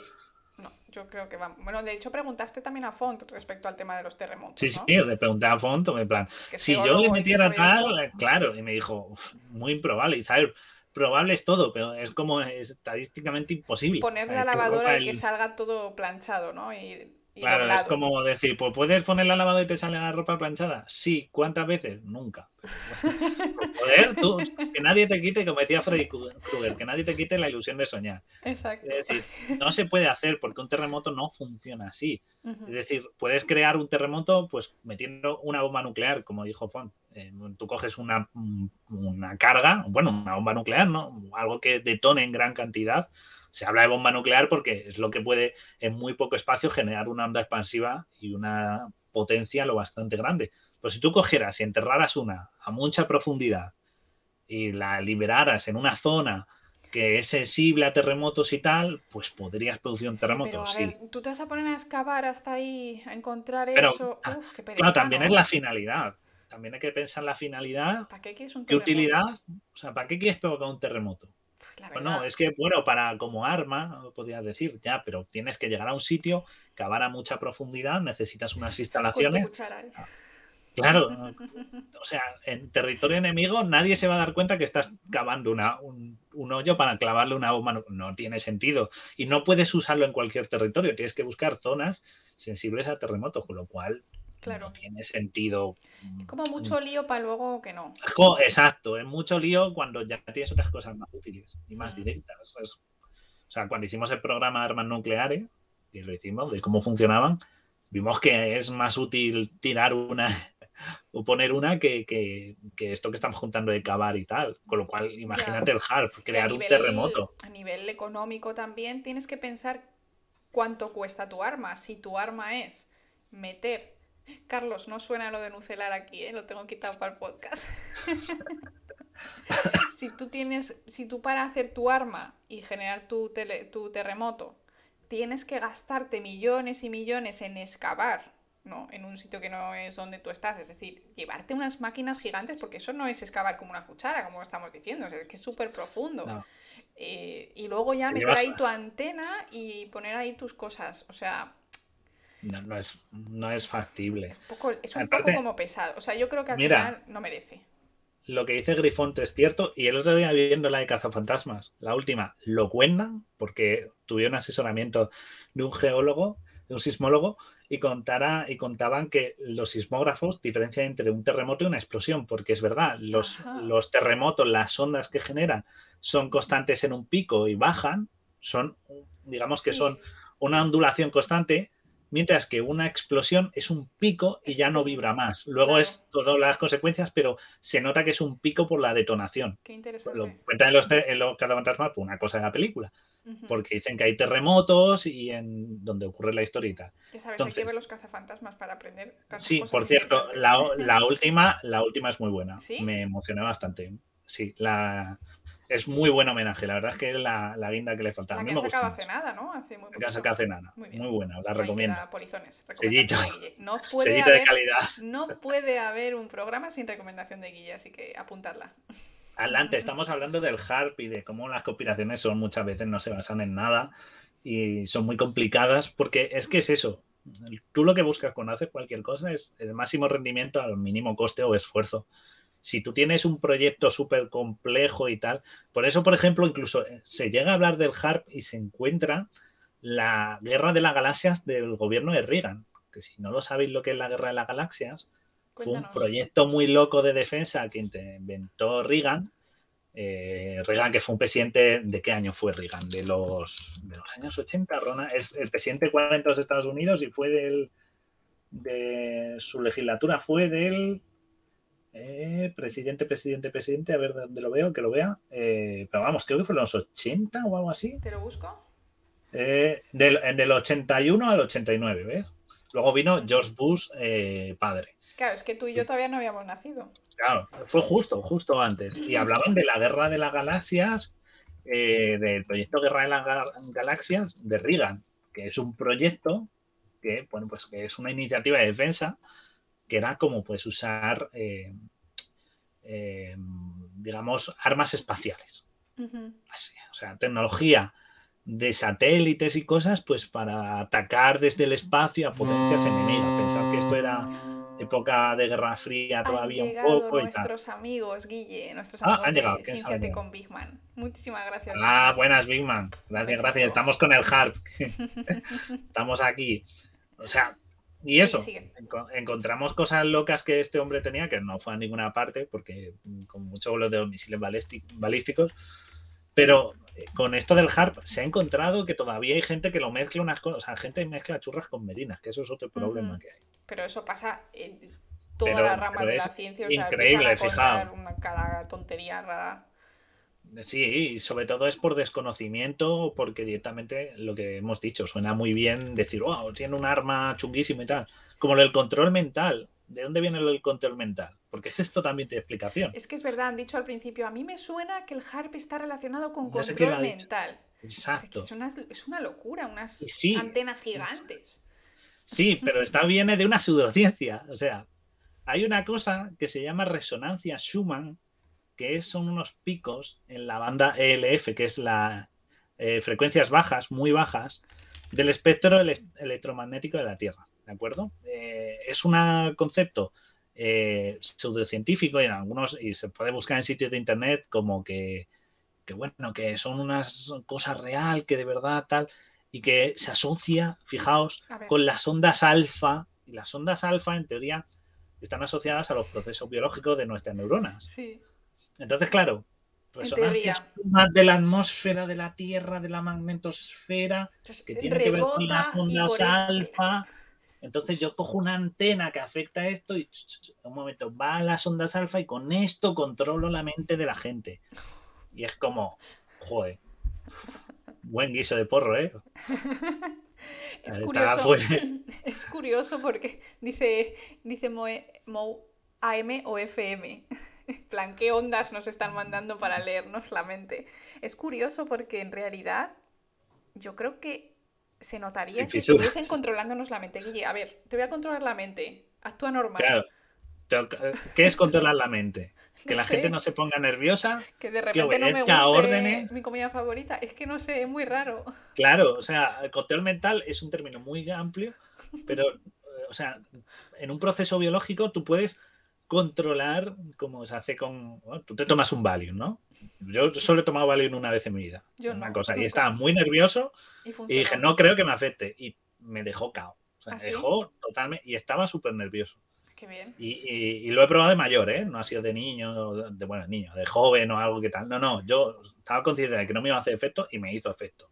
Estaba totalmente opuesto a eso y tal pero lo único que consiguió fue relajarme, no controló mi mente. O sea, el control mental es algo que nos gusta decir. Es como en el juego de rol, que siempre me pido control mental para tirar dados y haces lo que yo diga y ya está. Claro, pero estamos confundiendo hipnosis de dar órdenes específicas. No, eso no existe. Tú lo que tienes es, pues puedes mantener más relajada la población o tal, pero es muy difícil porque todos los organismos tenemos mucha diferencia. O sea, las ondas alfa es algo que hay que ajustar muchísimo. Además, hay muchas investigaciones. No Pero las ondas alfa no son producidas por el cerebro. Claro, pero por las neuronas. Claro, pero si tú las interfieres o tal. ¿Han pues conseguido interferir? No, no se podría, no se.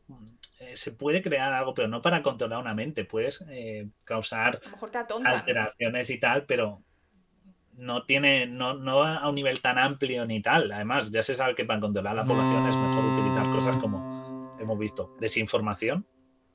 Mm, sí, eh, ha llegado otra raid, Guille. Otra, bueno. Lote 9, muchísimas gracias. Bienvenidos, amigos. Estamos hablando de conspiraciones.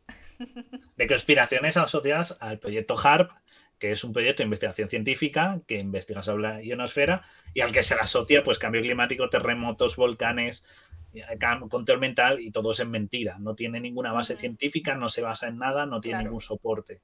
Y ahora estamos con la parte de control mental este que no, o sea, ya estaba explicando lo de las ondas alfa, ¿vale? Que al parecer el proyecto HARP dicen que emiten la misma frecuencia que las ondas alfa cerebrales. Claro, es es un y aparte de las ondas alfa, en nuestro cerebro hay muchas, hay beta, hay ondas gamma, delta. Las alfa creo que era cuando está relajado, que son las de que a veces en YouTube hay vídeos de esto de sonido para ondas alfa y tal. Para Otra tontería, supongo. A ver, música relajante. claro. Claro. Yo, he encontrado, yo he encontrado y lo he probado música relajante para perros y esa mierda no funciona. Me la, me la tienes que pasar. Y le da todo igual. Voy a Guille. Ah, Tyson. Mira, está ahí metido como un churrito en su, en su manta. Pues eh, le pongo a veces música relajante cuando está. Alguna vez le he puesto. Y nada, esa mierda no, no relaja. Onda Omicron. Pues sí, o sea, es decir, no se puede, no se pueden no se puede controlar, no puedes afectar. Y de nuevo, funciona mucho mejor cosas como desinformar, hacer eh, constantemente lavar el cerebro a la población con contenidos audiovisuales eh, y, vigilarle mediante dispositivos electrónicos como el móvil y mandarle publicidad encubierta y ese tipo que hacer usar aparatos tecnológicos mágicos súper loco de villano de cómic, ¿no? Es más fácil o sea, el HARP no tiene toda la conspiración vino en 2002. Claro, es mentira, es, es, una tontería. Es como, a ver, es que en realidad, ha dicho Lu por aquí, ha dicho una cosa. ¿Eso no sería como controlar lo que opino interfiriendo las ondas sonoras que generan mis cuerdas vocales? No, o sea, en principio lo que quieren es interferir en las ondas que genera tu cerebro, pero yo creo que son las ondas que genera tu cerebro, entonces no sé si pueden hacerte que se te active o se te desactive otras, otras neuronas. O sea, creo que simplemente pues tu cerebro deja de emitir esas ondas y ya está, pero no, no te harían pensar en plan, yo qué sé, alístate en la marina o algo así, ¿no? Porque supongo que es lo que piensa, piensan que van a controlar, ¿qué más van a controlar? O sea, no, para que tengamos, es que no te pueden controlar, es más fácil lo que digo. El lavado de cerebro funciona poniéndote algo en bucle o esto. Eh, y de eso sí que hay, hay, hay esto, claro. Eh, bueno, no tan a lo bestia, pero sí que es verdad que hay cosas como publicidad y ahora que estamos en una era de información, recibir estímulos de otra manera. Te voy a contar sabes que estuve de intercambio un año en Canadá y para volver, como era muy caro el avión, pues hice como 800 escalas, ¿vale? Y una de las escalas fue en Dallas, en Texas, ¿vale? Que es como súper americanada todo allí, ¿vale? Les encanta. Y tuve que hacer un montón de cola porque venía de Canadá, o yo no sé, bueno, que tienes que hacer cola ahí para poner el pasaporte. Y eso fueron horas, o sea, fueron tantas horas que casi pierdo el avión y tenía como, o sea, fue todo hacer, hacer cola, fue horroroso. El caso es que no paraban de poner el mismo vídeo de propaganda americana, estadounidense, en bucle todo el rato había un montón de teles, entonces aunque tú avanzases tenías otra tele. Y era el mismo banderas, música épica, el sueño americano, o sea, eso eso fue, o sea, bueno, a mí no me lavaron el cerebro, les cogí una manía, o sea, dije, quiero suicidarme ahora mismo, esto está siendo la una propaganda, tortura. La propaganda es el mejor sistema de lavado de cerebro y, no necesitas tecnología, necesitas una buena persona de marketing. Sí, y se ha demostrado, y eso sí que hay estudios, un montón de antropología y, canales de YouTube que hablan de ello y tal, de cómo, eh, cómo convencen a la gente de cosas. ahora mismo, eh, hace poco vi un vídeo del canal de la Filmoteca Maldita, que ahora ha abierto un canal también de antropología, y hablaba sobre la crisis del opio en Estados Unidos y cómo había publicidad haciendo, mostrando que el opio, los productos opiáceos, eran positivos su consumo. Uh, generan una adicción terrible y han generado un montón de junkies. Es que no tenemos que irnos al opio, Guille. Es que la publicidad del alcohol y la publicidad del tabaco que ha habido siempre, o sea, antes eh, los niños, los chavales cool, ¿no? A partir de 18 años, eh, bueno, pues en la playa y ponía ahí Lucky, ¿no? Lucky, lo que sea la marca esta. Malboro. Malboro. O, o por ejemplo, los de alcohol. Lo venden como si, o sea, y realmente son drogas que están aceptadas por la sociedad, pero que los, la propia, el propio marketing te, hace creer que es Claro, claro, o sea, el vino, claro, las bebidas espirituosas, que oye, que no estoy en contra de beber, que un cubata de vez en cuando o una cerveza no pasa nada. Pero te lo venden siempre, siempre te lo anuncian desde el punto de vista positivo, claro, en plan, festivo, con tus amigos, No te lo venden, y bueno, anuncio tabaco porque. No te lo venden como lo que es una sustancia depresiva en caso del alcohol o una sustancia eh, que te da cáncer en caso del tabaco. eso, es, eso es algo que tenemos interiorizado. Entonces, ¿para qué necesitas unas antenas en Alaska? De 60 metros que te cuestan 200 millones de dólares tenerlas ahí funcionando para, controlar qué población, y aparte, ¿qué población quieres controlar? Hmm. ¿Y cómo? Porque, mm, por ejemplo, no te interesa igual el pensamiento que puedan tener unos estadounidenses que otros, por, por pensar en estadounidenses, porque no tienen los mismos intereses por gente que pertenezca, que esté en pleno Nueva York y sea urbanita totalmente a gente del campo, gente de la zona del cinturón de hmm. óxido no te interesa que piensen igual, no tienen los mismos intereses, no tienen... Y aparte que biológicamente son distintos cada uno, con lo cual no es... es un poco tendrías que ajustarlo mucho. No, no, es factible. Claro, es que yo no me puedo imaginar, incluso quitando las antenas y demás, un sistema que pueda controlar, más allá de, pues eso, del lavado de cerebro, de marketing o de eh, tipo, pues cuando hay problemas, ¿no? También cuando pasó, por ejemplo, eh, la Segunda Guerra Mundial, justo antes de eso fue un marketing brutal porque la gente estaba en una situación de, pues de, más, de más necesidad de lo normal y se aprovecharon de eso, ¿no? Aparte de eso, o sea, a nivel biológico, a nivel neuronal, no se me ocurre una manera, porque, o sea, de decir, yo voy a implantar un pensamiento en tu cerebro. Eso no puedes hacerlo. No sabemos realmente cómo son los pensamientos. Estamos empezando, fíjate, he visto un titular que lo quiero comentar la semana que viene en las noticias, si estáis en modo radio, ya sabéis que estoy algunas mañanas a la una más o menos y comentamos actualidad científica, pues hago así un pequeño avance. He visto un titular en el que han sido capaces de ver el recuerdo en el cerebro de un pez cebra les generaron una especie de rechazo. Ya sabéis que cuando, por ejemplo, cuando bebes mucho de algo o cuando comes algo y te sienta mal y, tienes que ir al baño y, te encuentras mal, durante un tiempo muy grande ese, ese olor o simplemente ver esa comida te genera muchísimo rechazo, ¿no? Bueno, pues solo ahora, en 2022, han sido capaces de verlo en un pez cebra que tiene un cerebro enano, han generado un rechazo de ese pez cebra contra lo que sea, yo que sé, un, trauma que le hicieron, no tengo ni idea porque no he abierto la noticia, y después, cuando le vuelven a exponer a esta cosa traumática, les han visto qué neuronas se encienden y qué neuronas no, ¿vale? Pero aún así no tienen una idea de decir, vale, estas cuatro neuronas si se encienden significa malo el recuerdo, porque no puedes encender cuatro neuronas la, 1, la 7, la 10 millones, 5 y la 23. Eso no es una cosa tan compleja que no hay ciencia hoy en día que pueda controlar o ponerte a ti en el cerebro un, un recuerdo. Un recuerdo o una manera de pensar o un, yo qué sé, yo qué sé, un conocimiento de karate, de repente que tú sepas karate, ojalá, ¿no? Que sepas chino, de repente, sería maravilloso, pero no se puede a día de hoy. Claro, es, es, y nos han preguntado, dice, pero si es una onda eléctrica, te afectaría un músculo. Bueno, es verdad, esto es radiofrecuencia. Sí que es verdad que, por ejemplo, hay, hay un suceso que ocurrió en una embajada de Cuba, algo así, con una cosa de una arma sónica, pero de nuevo, es que son cosas tan complejas y tan puntuales que solo funcionan en pequeña escala. A gran escala, algo como el HARP es muy difícil, porque aparte tendrías que saber apuntarlo. Estamos hablando de utilizar la ionosfera, que está constantemente citada, o sea, hay tantas variables que es muy difícil precisar. Y es como, y de nuevo, algo como un volcán. Fijaos, hablar de volcán de La Palma, ya no solo porque está cerrada la instalación, sino que tú lo que tienes que hacer es generar una presión sobre una capa subterránea, o sea, que ya tendría que pasar la atmósfera, o sea, mandarla desde el HARP, no hay tiro directo a, las Canarias, tendría que rebotar en la ionosfera, tirar con un ángulo geométrico perfecto para que rebote de la isla llegue, atraviese a la, bolsa de lava. la bolsa de lava inferior y generar una erupción. Como apretar un grano, pero desde el cielo. Claro, o sea, como calentar a mucha. Es, imposible cuando ya hemos visto, hicimos un programa con Font que estuvo sobre. Eh, que estuvimos eh, haciendo sobre volcanes que nos ayudó a escribirlo y tal.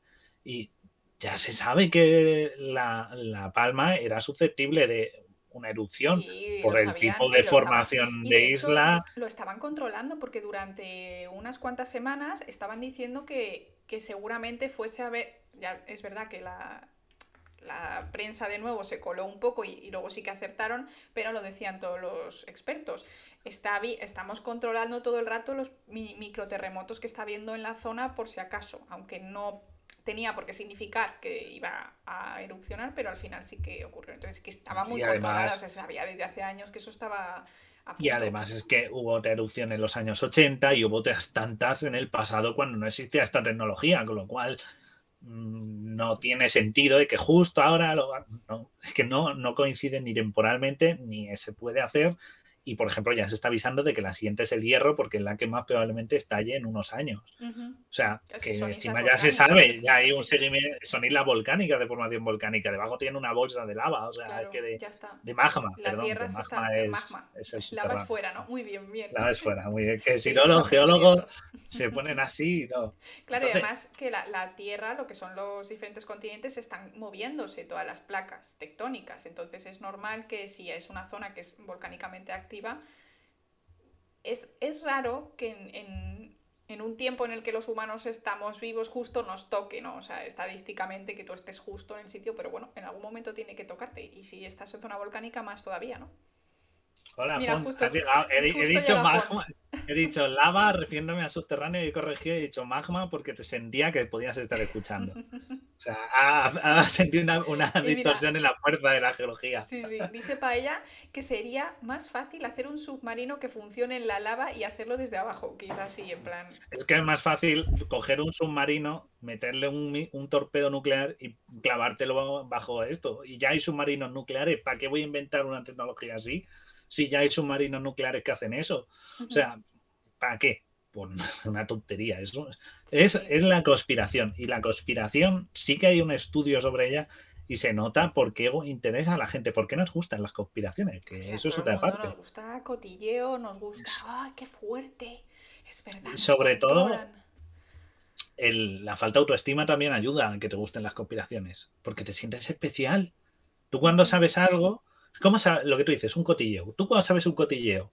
Si tú sabes un cotillo y yo no, tú sientes que manejas una información. por delante y yo te digo. Estás allá, pero si tú supieras lo que yo sé y te sientes importante, te sientes em, poderosa y diciendo yo sé algo, yo tengo una cosa que no tiene otra gente, un conocimiento que no tiene otra gente. Pues con las conspiraciones igual, porque yo sé la verdad, tú no. Yo vivo despierto, tú vives aún dormido en la realidad que te hacen creer en él, ¿no? Exacto. Eh, y, es, y es mentira, es simplemente que es un estímulo positivo para gente que necesita un refuerzo positivo. ¿Cómo lo tiene? Pues diciendo, ah, yo sé, yo conozco, yo me entero, yo sé cómo funciona esto. Claro, y al final es como, es lo de siempre, siempre que sale un tema, ¿no? Pues ahora todo el mundo sabe de Rusia, antes todo el mundo sabía de volcanes, de COVID, de vacunas, o sea, a todos nos gusta opinar, entonces obviamente estar en la avanzadilla de un tema te, da esa ventaja, ¿no? De ser también el centro de atención cuando estás con tus amigos, en plan, no, es que esto no es así, es que tú no sabes. Nos, nos pregunta eh, Nice Mikase que si eh, todas las conspiraciones son falsas. ¿Qué opinas tú, Guille, de esto? Me parece una pregunta interesante. Todas tienen una base de realidad, ¿vale? O sea, por ejemplo, esto del HARP, lo hemos desglosado, hemos, nos hemos enseñado cómo funciona, dónde está, qué está compuesto, quién lo ha fundado, cuánto ha costado, cuánto ha durado, a qué se ha dedicado. Está todo ahí. O sea, no hay. En este caso, eh, por suerte, hay mucha información y se puede explicar. Y hemos buscado de dónde vienen los antecedentes de la conspiración. Vienen de que el gobierno de Rusia habló negativamente sobre esto y lo declaró como arma. Eh, mezcló, fijaos, troposfera con ionosfera, troposfera es donde ocurren fenómenos climatológicos, la ionosfera no. Eh, se le nominó como arma, creo miedo. Hemos hablado de terremotos, porque de nuevo, como pueden generar vibraciones y tal, puede afectar a la Tierra sin ningún tipo de base, de ningún tipo. Hemos hablado de la resonancia Schumann, de la magnetosfera, de que como afecta y tal, pues a lo mejor y se asocia en unos estudios no científicos y en unas declaraciones que no tienen ningún tipo de comprobación ni de, ni de ensayo, ni de resolución, ni de nada, pero que se asocian a las ondas alfa. Las ondas alfa son un tipo de las muchas ondas cerebrales que tenemos control mental. Entonces, ¿las conspiraciones son reales? No, muchas veces las cosas son mucho más sencillas. Sí, yo creo que el hecho de pensar que a ti alguien te quiere controlar, o sea, a ti lo que quieren es tu dinero. Y ya está. Claro. Hay cosas... eso lo hacen con publicidad, pero el hecho de que a ti alguien te quieran controlar, las élites, bueno, pues la gente con dinero, eh, es creerte también que eres el centro del universo. O sea, somos 7.000 millones. Sinceramente, yo lo siento, pero ni tú, Guille, ni yo le importamos una mierda absolutamente a nadie. una élite, mira, el, dueño de Inditex, ¿no? Es que ya ha salido noticia, pero bueno, eh, el dueño de Inditex ¿Cuántos clientes puede tener? ¿3 millones de clientes? ¿10, 20, 30? Para él eres un número, eres desconocido. Y estamos hablando de un tío que solo tiene una empresa textil, que no es uno de los amos del universo. Entonces, no, el que cada, controle a cada persona, no. Esta gente cuando busca sus campañas de marketing, busca en gran movimientos, en grandes grupos de población, no individualmente.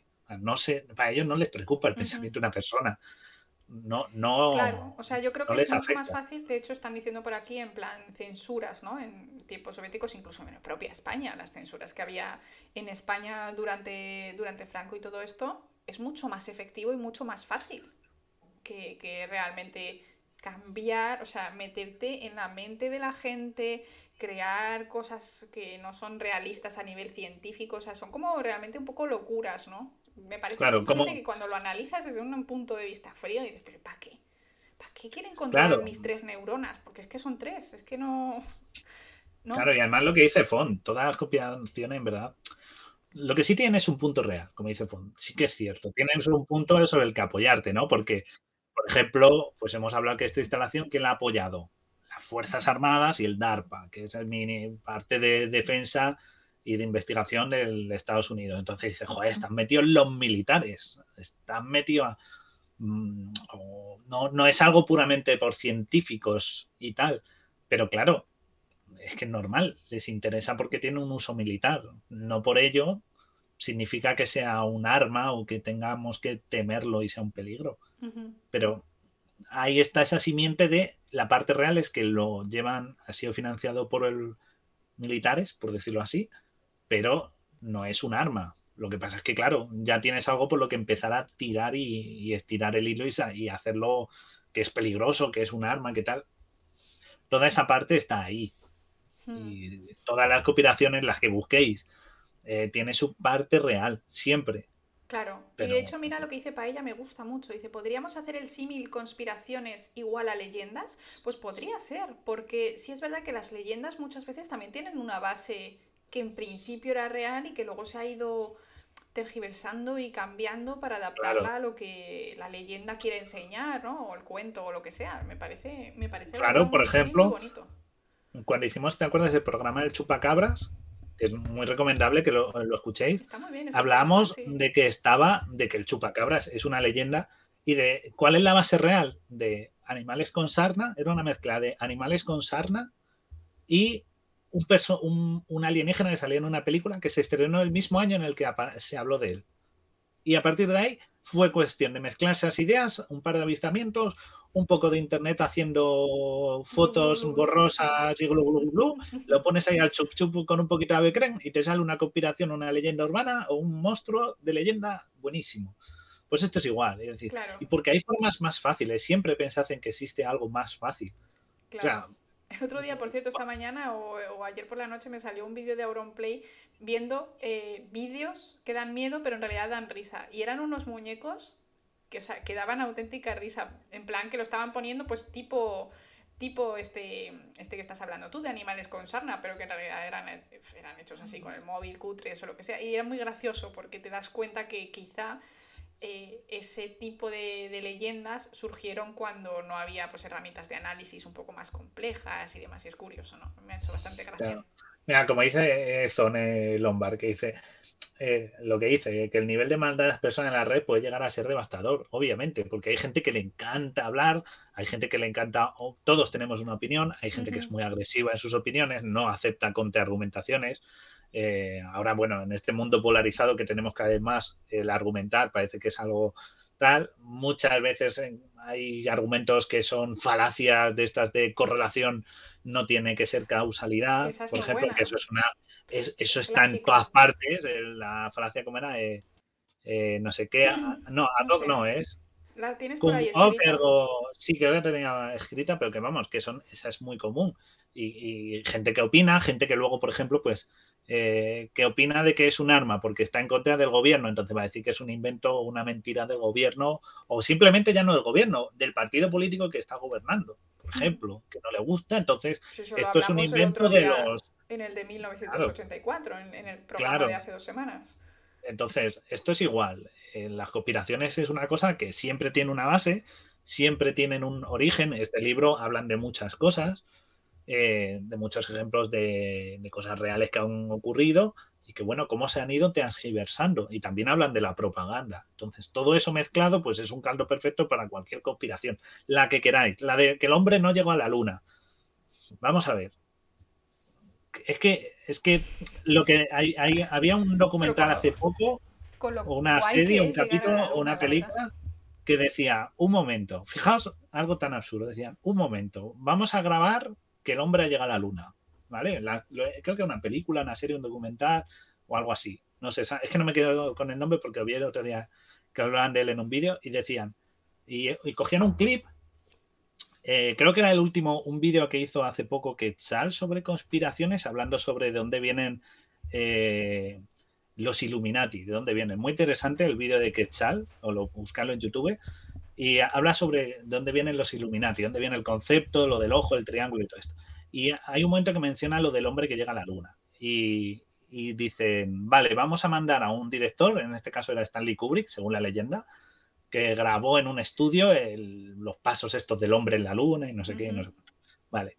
Y dicen, ya, pero aún así tenemos que mandar un cohete al espacio y que vuelva algo del espacio para que la gente vea que mandamos un cohete, porque claro, no le, hay, que, enseñar el despegue de una aeronave, va a ir gente a verlo, porque a día de, hoy mucha gente va a ver los lanzamientos en Cabo Cañaveral desde la distancia, pero se pueden ver.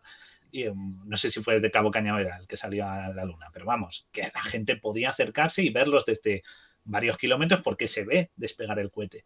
Y dice, entonces tenemos que preparar un cohete, mandar un cohete al espacio con todo ese dinero que cuesta, luego que en, un futuro regrese que, se pueda ver, tenemos que, y luego además montar toda la infraestructura de grabación para grabar los clips del tío en la luna, del tío saliendo, todo. O sea, hay que grabarlo todo. Y luego hay que crear una enorme campaña de desinformación y tener a toda esta gente controlada durante todos los años de su vida. Que sí que es verdad que el bus, creo que ha sido el Bas Aldrin que dijo que eh, era todo mentira y tal, porque también esta gente luego puede inventárselo para aprovechar el, el tirón y hacerse más famoso y que ya están olvidados. O sea, todo eso habría que hacer para mantener una mentira como que el hombre llegó a la luna. Es que, es que da como pereza, ¿no? Da como, es como, juego todo esto, y, si lo mandamos... Ya, pero piensa una cosa, ya no es solo eso, que es todo lo que has contado, que en plan, da pereza. O sea, trabajar para mandar a un hombre a la luna da pereza, pero por lo menos la humanidad ha mandado a gente a la luna. Pero hacer tanto lío para luego nada, pero además, más todavía, ¿para qué quieres hacer creer a la gente que hemos llegado a la luna pero no? O sea, ¿por qué? ¿Cuál es la razón de, decir hemos llegado a la luna? O sea, ¿qué te da eso? Claro. O sea, no. O sea, que puede haber sido mentira. Nunca vamos a decir, bueno, pues, bueno, pues a lo mejor sí que lo han hecho, porque ha habido planes tan absurdos como y esto ha salido de que la CIA entrenó a un gato para que se metiera debajo del coche de Fidel Castro. Y esto es real, ¿eh? O sea, eh, hay un, había un libro sobre intentos de asesinato a Fidel Castro que se lo querían cargar y uno de ellos era ponerle una carga explosiva a un gato y enseñarle al gato a meterse bajo los coches. Ah, sí, es verdad. Para que se metiera bajo el coche de Fidel Castro. Pero funcionó fatal, ¿no? Funcionó fatal porque el gato no hacía puto caso. Se escapó. Pero, dice, pues es una idea loca. Pues sí, puede ser lo de la luna todo un invento y una idea loca invirtiendo ese dinero. Puede, pero lo veo tan, tan complicado, tan, tan agotador y tan, tan largo en el tiempo para mantener toda la mentira que es difícilmente. Es, muy difícil. Es que yo creo que no, que es mucho, mucho lío para luego un beneficio que tampoco es tan claro.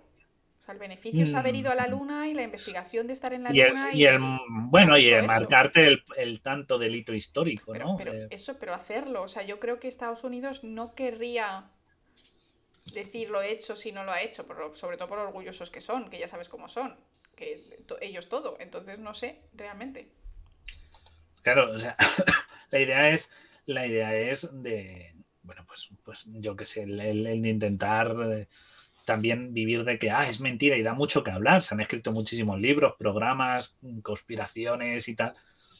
También es algo que interesa mantener abierto a nivel de si te gusta crear contenidos audiovisuales. ¿No? A hmm. día de hoy tenemos conspiraciones como lo del virus este, el coronavirus, si es real, si es fabricado, si es liberado. eso ya, ya me cansa ya, ¿eh? pero sigue alimentando. Ya es verdad, siguen saliendo papers que no son analizables por la población mortal, incluidos tú y yo, porque son muy complejos de genética, y se utilizan por parte de la prensa o por parte de los conspiranoicos para decir cosas que en ese paper a lo mejor no se afirman o no demuestran, pero como no, eso no lo entiende ni Cristo, pues, pues sí, sí, este paper demuestra que eso lo dices tú. Y además, aparte me gusta porque siempre hay como dos posiciones, o la real o esto, y no podíamos pensar, por ejemplo, que se envió en verdad una misión a la Luna, fracasó y lo que sea, y, lo que tuvieron que hacer fue inventarse, grabarlo, porque fracasó el envío. Por no quedar mal por no quedar mal y decir, ¡buah! Está, ¡buah! Se estrelló en medio de la luna. ¡buah! ¿Qué hacemos, tío? no podemos porque quedamos como unos fracasados. Llama al Kubrick y grabamos una mentira. Y el cohete de verdad se envió con otros astronautas, se estrelló y dijeron, joder, ¿cómo ha salido mal? ¿Qué hacemos? Bueno, pues lo grabamos y era el pego. Ya, pero si esos señores estuvieran muertos, estarían muertos. Necesitarías. Claro, pero los, los dobles y a los dobles ya les pones ahí con, los hijos. Ya les enseñan, le dices, te vamos a dar una, te vamos a dar, no, coges a algunos tíos, les dices, mira, te vamos a pagar toda la vida, no vas a tener pero problemas. Vamos a ver, si yo soy la mujer de esos astronautas y de repente mi marido se ha ido, yo voy a ver cómo se envía el cohete, veo que se estrella o lo que, bueno, o que, o que sale, bueno, em, y luego mi marido lo vuelve o vuelve otro señor, pero con otra barba o con otro lunar. No, coges, o coges a alguien distinto. Quiero decir, que por la gente es otra alternativa y de esa opción no, no se ve. No he oído, no he leído que el cohete se estrellara en ninguna parte y puede ser una alternativa que mezcla ambas historias. Fue real el proyecto, pero falló y hubo que hacer un, esto. ¿Por qué no? Ah, quiero decir, puestos a inventarte conspiraciones, te puedes inventar las que quieras. con lo del HARP, te puedes inventar lo que quieras. Estás hablando de radiación, de frecuencia. Puedes decir que aviones que se han estrellado misteriosamente, como los de Malasia Airlines y tal, pues que no ha sido por problemas del dispositivo, que fue el HARP haciendo ensayos de derribo de avión. ¿Por qué no? Total, ya puestos a inventarme cosas, me invento lo que quiero. Sí, sí, sí, sí. Eso, eso, es interesante, la verdad. Eso sí que podría ser. En plan, estaban haciendo tal, este avión pasaba por de no, por donde no. Pero sí es verdad que andaba Rusia también haciendo cosas ahí. Porque varios, hace varios años se estrellaron varios en Ucrania, fíjate. Sí, fue un avión porque se utilizó un, un misil un ruso que impactó a un avión comercial creyendo que era, creo que fue un misil ruso en la guerra de Crimea. O sea, quiero decir que puestos a inventarme, pudo haber dicho que fue HARP y que dispararon una onda y que le dieron a una aeronave o esta que se estrelló en el, en el océano, en el, ¿dónde fue? En el Índico fue o tal o en el Pacífico. Pues digo que fue por, un disparo del HARP, ¿no? El HARP está en Alaska, que está en el Pacífico. Podría, puede, puede funcionar. Pero eso no lo han dicho, ¿no? O sea, han dicho cosas como menos obvias y lo que sería obvio que dices, bueno, pues nunca lo sabremos porque nunca hemos encontrado el avión ni la caja negra, pues oye, podían haber aprovechado. Es que no estaban ojo a visor, Guille. No están. No están 24-7. Claro, es, cuestión de que algún día acierten y cuando alguien acierta una o algo de refilón, pues dices, pues como aquí bien han dicho, ¿no? El horóscopo. Pues si aciertas con el horóscopo un día, el horóscopo es bueno, no, es que acertó un día. Pues esto es igual, las conspiraciones eh, no, no aciertan. Siempre hay un pose de verdad, como ven, veis, os la hemos mostrado, está interesante, es curioso que se en tal, pero no hay nada de realidad detrás de todo esto. O sea, de la realidad que nos quieren hacer creer de control mental y terremotos, no se puede. Y aparte que muestra un enorme desconocimiento científico de cómo funciona un terremoto, cómo funciona las capas fluidas de la atmósfera, cómo las ondas de radio. Las ondas de radio, o sea, mezclar tipos de onda, porque no es lo mismo una microonda que un infrarrojo. ¿Tú no te has dado cuenta que eso es lo mismo que pasaba cuando lo de las vacunas? Sí. plan, por ejemplo, las vacunas de RN mensajero no saben lo que es el ARN. Claro, nadie sabía lo que es el ARN a nivel bioquímico, a nivel molecular, no sabían lo que era, pero de repente salen vacunas de ARN mensajero y todo el mundo sabe, o tres idiotas te dicen, que son capaces de modificar tu genoma. O sea, eso es una burrada que no te la puedes ni imaginar. O sea, es como decir que el cielo es fosforito, amarillo fosforito o, rosa por el día, cuando en realidad es azul, ¿no? Para que me entendáis. Es una auténtica burrada y aún así eso se extendió como la pólvora, porque como dicen por ahí, una mentira vale más que mil verdades porque se extiende. Pues porque a la gente le gusta creer que cosas que, pues que tienen como chicha, por decirlo de alguna manera, porque muchas veces la realidad es insulsa. Como si es una vacuna, se produce una proteína y esa proteína es igual que la del virus y por lo tanto tu cuerpo aprende, ya está, no tiene más, ya está, no tiene más, pero eh, hace como, da como gustito es decir, mira, es que esto es como una telenovela, es que nos están controlando, nos están modificando genéticamente, ojalá. Y, que no tienen, y que es un desconocimiento, pero claro, eh, para alguien que desconoce, pues es a mí, mira, ahora me dice ¿sabéis que sí se puede causar un terremoto? Yo estoy seguro que yo, que no sé mucho de geología, o coges a alguien que sabe menos todavía de geología y le viene Font y le dice, pues mira, si tal, tal, tal, tal, y luego le pones un ejemplo de la vida real, dices, pues, pues tú, si pues lo que hemos dicho antes, si plantas una bomba nuclear bajo tierra, tal, con una detonación, pero fíjate qué casualidad que coincide con que el año no sé qué, lo de Tunguska, y mencionas Tunguska y mencionas algo, y alguien que desconoce todo esto llega un momento y dice, ojo, pues sí, ¿eh? Tiene sentido. Baja, ¿eh? Dice, si dicho así, un poquito cogido por los pelos, pero uff. Claro, obviamente no va a ser obvio porque la gente no quiere que lo sepamos, pero cogido así por los pelos sí que cuadra, ¿eh? Y ya tienes una conspiración hecha. y Fonta ha creado la conspiración de crear un terremoto. Claro, claro. Claro. Y mira, lo que nos han dicho aquí, mm, Vértigo, que no sé si lo habrán dicho ya, pero que en la Luna se dejó un sistema que refleja la luz o la radiación y así se sabe a qué distancia está de la, de la Luna. Bueno, ah, supongo que habrá otros dispositivos, pero que el viaje a la Luna no fue para que cuatro tíos salieran a pasear, se hicieran la foto y se subieran. trajeron cosas y han estado muchos años analizándolas y, todavía están en ello. Es bastante interesante, la verdad. Que en ese sentido, es muy raro que, todo sea una mentira y el esfuerzo que lleva Uno de los estudios súper interesantes que está viendo, que he visto últimamente sobre la Luna, ellos como trajeron rocas y también trajeron un poco de polvito y demás, pues tienen ahí muestras para estudiar. Pues estaban probando para intentar utilizar este, esta especie de tierrecilla de polvo que hay encima de la Luna para mezclarlo, fíjate, con orina porque al final es que eres un, un, eres un astronauta que tampoco tienes recursos ilimitados.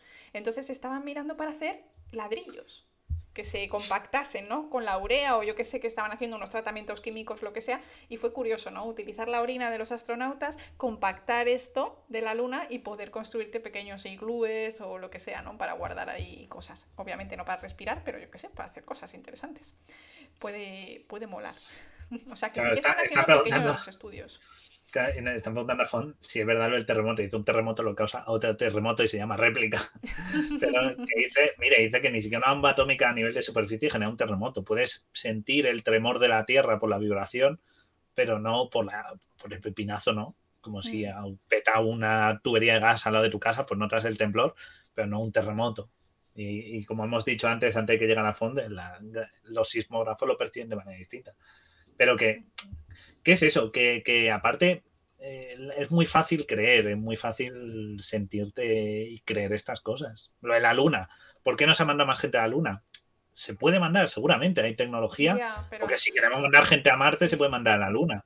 Pero a lo mejor el riesgo no compensa cuando a día de hoy las tecnologías han avanzado tanto que mandamos cosas como los rovers. Los este sí. Claro, y porque la luna está lo bastante cerca como para poder tomar imágenes de ella. Con lo cual, no compensa tanto esto. A día de hoy, con simplemente telescopios, se ha visto que hay agua en las, en las capas internas de la Luna. Y no has tenido que mandar a un, ahí a cuatro mineros a taladrar la Luna. Pues quizá porque el riesgo de mandar y el coste es mucho más alto que el de poner un satélite bueno que ya te funciona a observarlo. Hablando de conspiraciones, eh, mira lo que nos dicen, el polvo lunar es peligroso en el cuerpo humano, hay que tener cuidado por lo que, con lo que viene del espacio por las posibles bacterias que puedan haber. Amigos y amigas, aquí en el canal de Darwin, en nuestro, nuestra querida radio clandestina, acabamos de descubrir ni más ni menos que la vida extraterrestre. Hemos encontrado bacterias capaces de sobrevivir en, bueno, pues en la Luna con una gravedad completamente distinta, una radiación solar completamente distinta y bueno, pues primicia, primicia. Eso sí, no se lo comen los tardígrados israelíes que se estrellaron en la luz. que eso no habrán sobrevivido, pero bueno. También tenemos un podcast sobre los tardígrados lunares. tenemos un podcast de todo, somos como el Wikipedia. Todo lo que busques en el camarote. Aquí es como botica, hay de todo, hay de todo. Por eso, que a nivel de estas cosas hay que siempre verlas cuando lees estas cosas. Y esto de nuevo lo he hecho a base de Google y tal. No tengo un contacto en la CIA, no tengo mm, nadie que me esto, o sea, esa cuestión de leer libros, de buscar. Yo además tenía este libro casualidad, pero es cuestión de buscar en las fuentes y vas a encontrar muchas cosas que al final pues te hacen decir no es muy sostenible lo que me estás contando. O sea, por mucho que parezca pues divertido, ¿no? En plan, oh, qué guay, esta gente está haciendo aquí unos experimentos, vamos, que están controlando. Y estaban diciendo por ahí lo de ponerse los, eh, el papel albal en la cabeza para que no te eh. lleguen las ondas del harp. Pero bueno, o sea, aunque sea como más emocionante, yo creo que al final lo divertido es más bueno, si queréis que no os llegue ninguna onda, lo más recomendable es meteros dentro de la nevera. pero desenchufarla. las neveras son apagadas, pero es verdad, ¿eh? Las que hacen como de jaula Faraday las, a la radiación las neveras. Sí, yo, tengo, yo tengo a veces que trabajar en salas frías que es horroroso, la verdad, y, y tiene y no hay cobertura. Claro, nada. Ahí si ya hay un incendio o se cae el edificio, yo no me entero. Ahora, también estoy protegida, pero no puedo salir. Y lo que y mola un montón porque tenemos algunas salas frías de, de, menos 20, tenemos las de 4 grados, que es como un frigo, y luego tenemos las de menos 20, que es como un congelador, y tienen todas botón de pánico. Me sentí más tranquila, la verdad. Claro, porque como no puedes mandar a lo mejor un WhatsApp o llamar, es eso. arriba. A, Indiana Jones le funcionó. A ver, a Indiana Jones Dentro de la radiación, una nevera antigua de plomo podría aguantar la radiación, pero si te peta una bomba nuclear a 100 metros, te vas a... Simplemente por los, lo que dijimos, por las vueltas que da la... en el programa de cine, las voltetas que da la nevera dándose hostias, lo que vas a tener dentro es una cantidad de golpes que te va a matar la paliza. Y luego además, el aire, si está bien cerrada, el aire que, te dura muy poco, ¿eh? Es una nevera que tendrías que evitar que se abriera en esa sacudida. Yo estoy viciada ahora a un podcast, ya que estoy lo digo, criminopatía, ya lo he comentado varias veces, y escuché un caso que intentaron secuestrar a una niña y la construyeron una especie de neverita también así, era más grande, un poco más grande, y le pusieron ahí libros y eso. Y, les, le pusieron un respiradero y enterraron esta caja en el suelo. Esto fue en Alemania, y por errores de lo que sea, se les tapó como hojas justo el respiradero, ¿no? Era una pequeña tubería y murió enseguida. O sea, no le dio tiempo ni a despertarse del cloroformo que le habían cogido a la pobre niña secuestrada. O sea, que en realidad el aire de un sitio pequeño cerrado dura muy poco. Si tú te quedas encerrado en una, en una nevera que realmente está bien cerrada, en plan que ya sabéis que se queda como hace y no puedes abrir más, eh, se te acabó el aire en 10 minutos. Y duermes y ya está. Es, además, creo que los pulmones es muy fácil de calcular, porque tú, si sabes un poco las medidas de la estancia y haces la cuenta en, litros de volumen, lo divides entre 4, 5, pon 5 litros, lo divides entre 5, que son los litros de un pulmón, y con eso ya sabes cuánto tiempo te queda, cuántas bocanadas. Pero tú no usas todo el CO2 todo el oxígeno cada vez que respiras. No, no, pero si necesitas un cálculo a ojo, es una manera rápida de hacerla. Calcula el volumen en litros y lo divides entre 5. Más o menos también tienes que poner el principio de Arquímedes que tu cuerpo, si estás dentro de esa caja, ha desplazado el aire cuando tú has entrado. Por lo tanto, queda muchísimo menos. Y depende de cómo sea la nevera, hay algunas neveras minúsculas, casi que no cabes de rodillas ahí puestecito. Así, entonces, que yo creo que estás 10 minutos y, y para afuera. Así que no os metáis en neveras si puede ser. Si son cinco minutos, vale, pero si entran a robar a vuestra casa o algo así, no os metáis en la nevera porque lo mismo se tiran dos horas robando, pensando que no hay nadie y entonces os ahogáis. Así que si vienen a robar a vuestra casa, pues no sé. Por la ventana. Botón del pánico. Pero bueno, el resumen de todo esto es que lo que habéis visto es que el HARP existe, es real, a qué se dedica, pero no hay que asustarse por él ni temer, aparte que ya está tal. Y tampoco hay que preocuparse de nuevo por el Sura soviético, bueno, soviético, ruso, que ahora ya es ruso, de la era soviética, ni por las otras instalaciones similares. Es decir, son igual de inocuas. No se pueden utilizar, tienen, no se pueden utilizar con fines como los que nos dicen las conspiraciones. Pero sí que es verdad que tienen esa utilidad, tienen una utilidad militar y que bueno, pues que obviamente pues interesan, pero no hay que pensar en unos emulaciones como no sé, buscando así, había gente que decía que como en 2012, la película esta, ¿os acordáis? La de que se acaba el mundo porque el clima se vuelve loco. Eh, primero en 2012, la causa de ese cambio climático loco y del apocalipsis es por un tipo de radiación cósmica que es inocua en la Tierra, para empezar. Es decir, ni siquiera tiene que ver con antenas del HARP. Pero a la gente le gusta mezclar ese apocalipsis. Yo creo que a la gente también quiere el apocalipsis, ¿no? Hombre, a mí me encanta el tema apocalipsis zombie. Una vez estuve aquí en directo hablando de mi plan zombie. Que un día podemos hacerlo tú y yo. Para ampliar. Podría molar mucho. podemos buscar el, famoso plan que hay, que existe también en Estados Unidos, y podemos ante la amenaza zombie, que también está desclasificado y se puede buscar. Podemos hacer uno en plan Valencia-Madrid. En plan, ¿qué harías en Madrid? ¿A dónde irías? ¿Y qué harías en Valencia? ¿A dónde irías? Claro. Yo, estamos, estamos, yo siempre digo, la mejor opción es un colegio bueno, otro día, otro día. Queda para programa. Ahí para que le deis para pensar. Pero son, de nuevo, el Harp es seguro, bueno, era seguro, aunque sigue en activo. Podéis irlo, seguramente si llegarais a hacer un viaje a Alaska a alguien, no sé si de aquí alguien es muy viajero, si vais a Alaska y lo buscáis, seguramente se pueda visitar, no tiene ningún misterio, aparte que hay fotografías de ello. Siempre y cuando no vayáis a fotografía, supongo, en las zonas restringidas, se puede ver, es totalmente público y podéis visitar su web, como hemos dicho, es, eh, era harp, era www.harp.gi.alaska.edu y la podéis ver, tiene prácticamente toda la información. Hay papers, os podéis de lo que se ha descubierto allí. Habrán cosas que no enseñen todo porque también es un departamento de inteligencia como el DARPA y lo habrá ocultado. Ciertas cosas, no, no cosas Pero eso no es raro, porque en todos los centros de investigación, las cosas que no están publicadas, es ilegal hablar de ello con alguien que no sea del centro. y hablamos de centros de investigación no militares, en tu caso, que no es, no estás con el gobierno, ni una asociación secreta, ni nada. Simplemente es eso. Pues obviamente no todas las publicaciones me han salido, pero sí que hay algunas sobre lo que se ha investigado allí. Y y vamos, que no tiene ningún misterio. Y que tenemos, tenemos que estar pensando que estamos tranquilos, que hay amenazas peores que unas antenas en un sitio de Alaska que pueden crear un terremoto o hacer que La Palma vuelva a entrar en erupción. Ni controlar nuestra mente ni, ni, nada por el estilo. Estaros tranquilos, que no pasa nada. tranquilos, estamos a salvo de eso. Y ya lo dijimos el otro día cuando estuvimos hablando de 1984, no te pueden, pueden, puede que te controlen, ¿no? En plan, depende de dónde vivas, que te controlen lo que haces, que te controlen cómo vistes, las cosas que, ¿no? Dónde estás, pero no van a controlar nunca lo que piensas. O sea, dentro de tu cabeza estás solo tú y estás solito. Ahora, cuando cuentas un secreto, ahí ya pierdes el control al 100%. Así que cuidado a ver a quién contáis vuestros secretos. Pero no hay control mental, la resonancia Schumann. Es que además es que no hay ni revisión de pares, ni hay papers publicados, ni nada. O sea, se tiene como que tal, como que existe, como que es real, pero todas las propiedades que se asocian a ella no son reales. O sea, todo lo que se le adjudica no es real y es pseudocientífico, así que tampoco tiene esa posibilidad de ser una amenaza ni, ni tenemos que pensar en ello.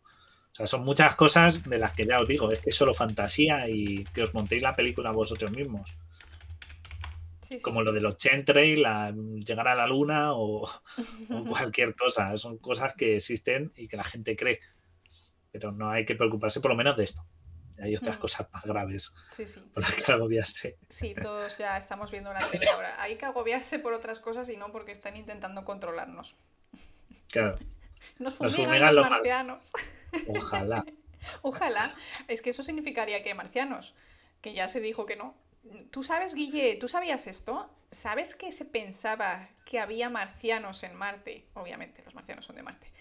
Que, tenían una, una, civilización y todo y que construían canales.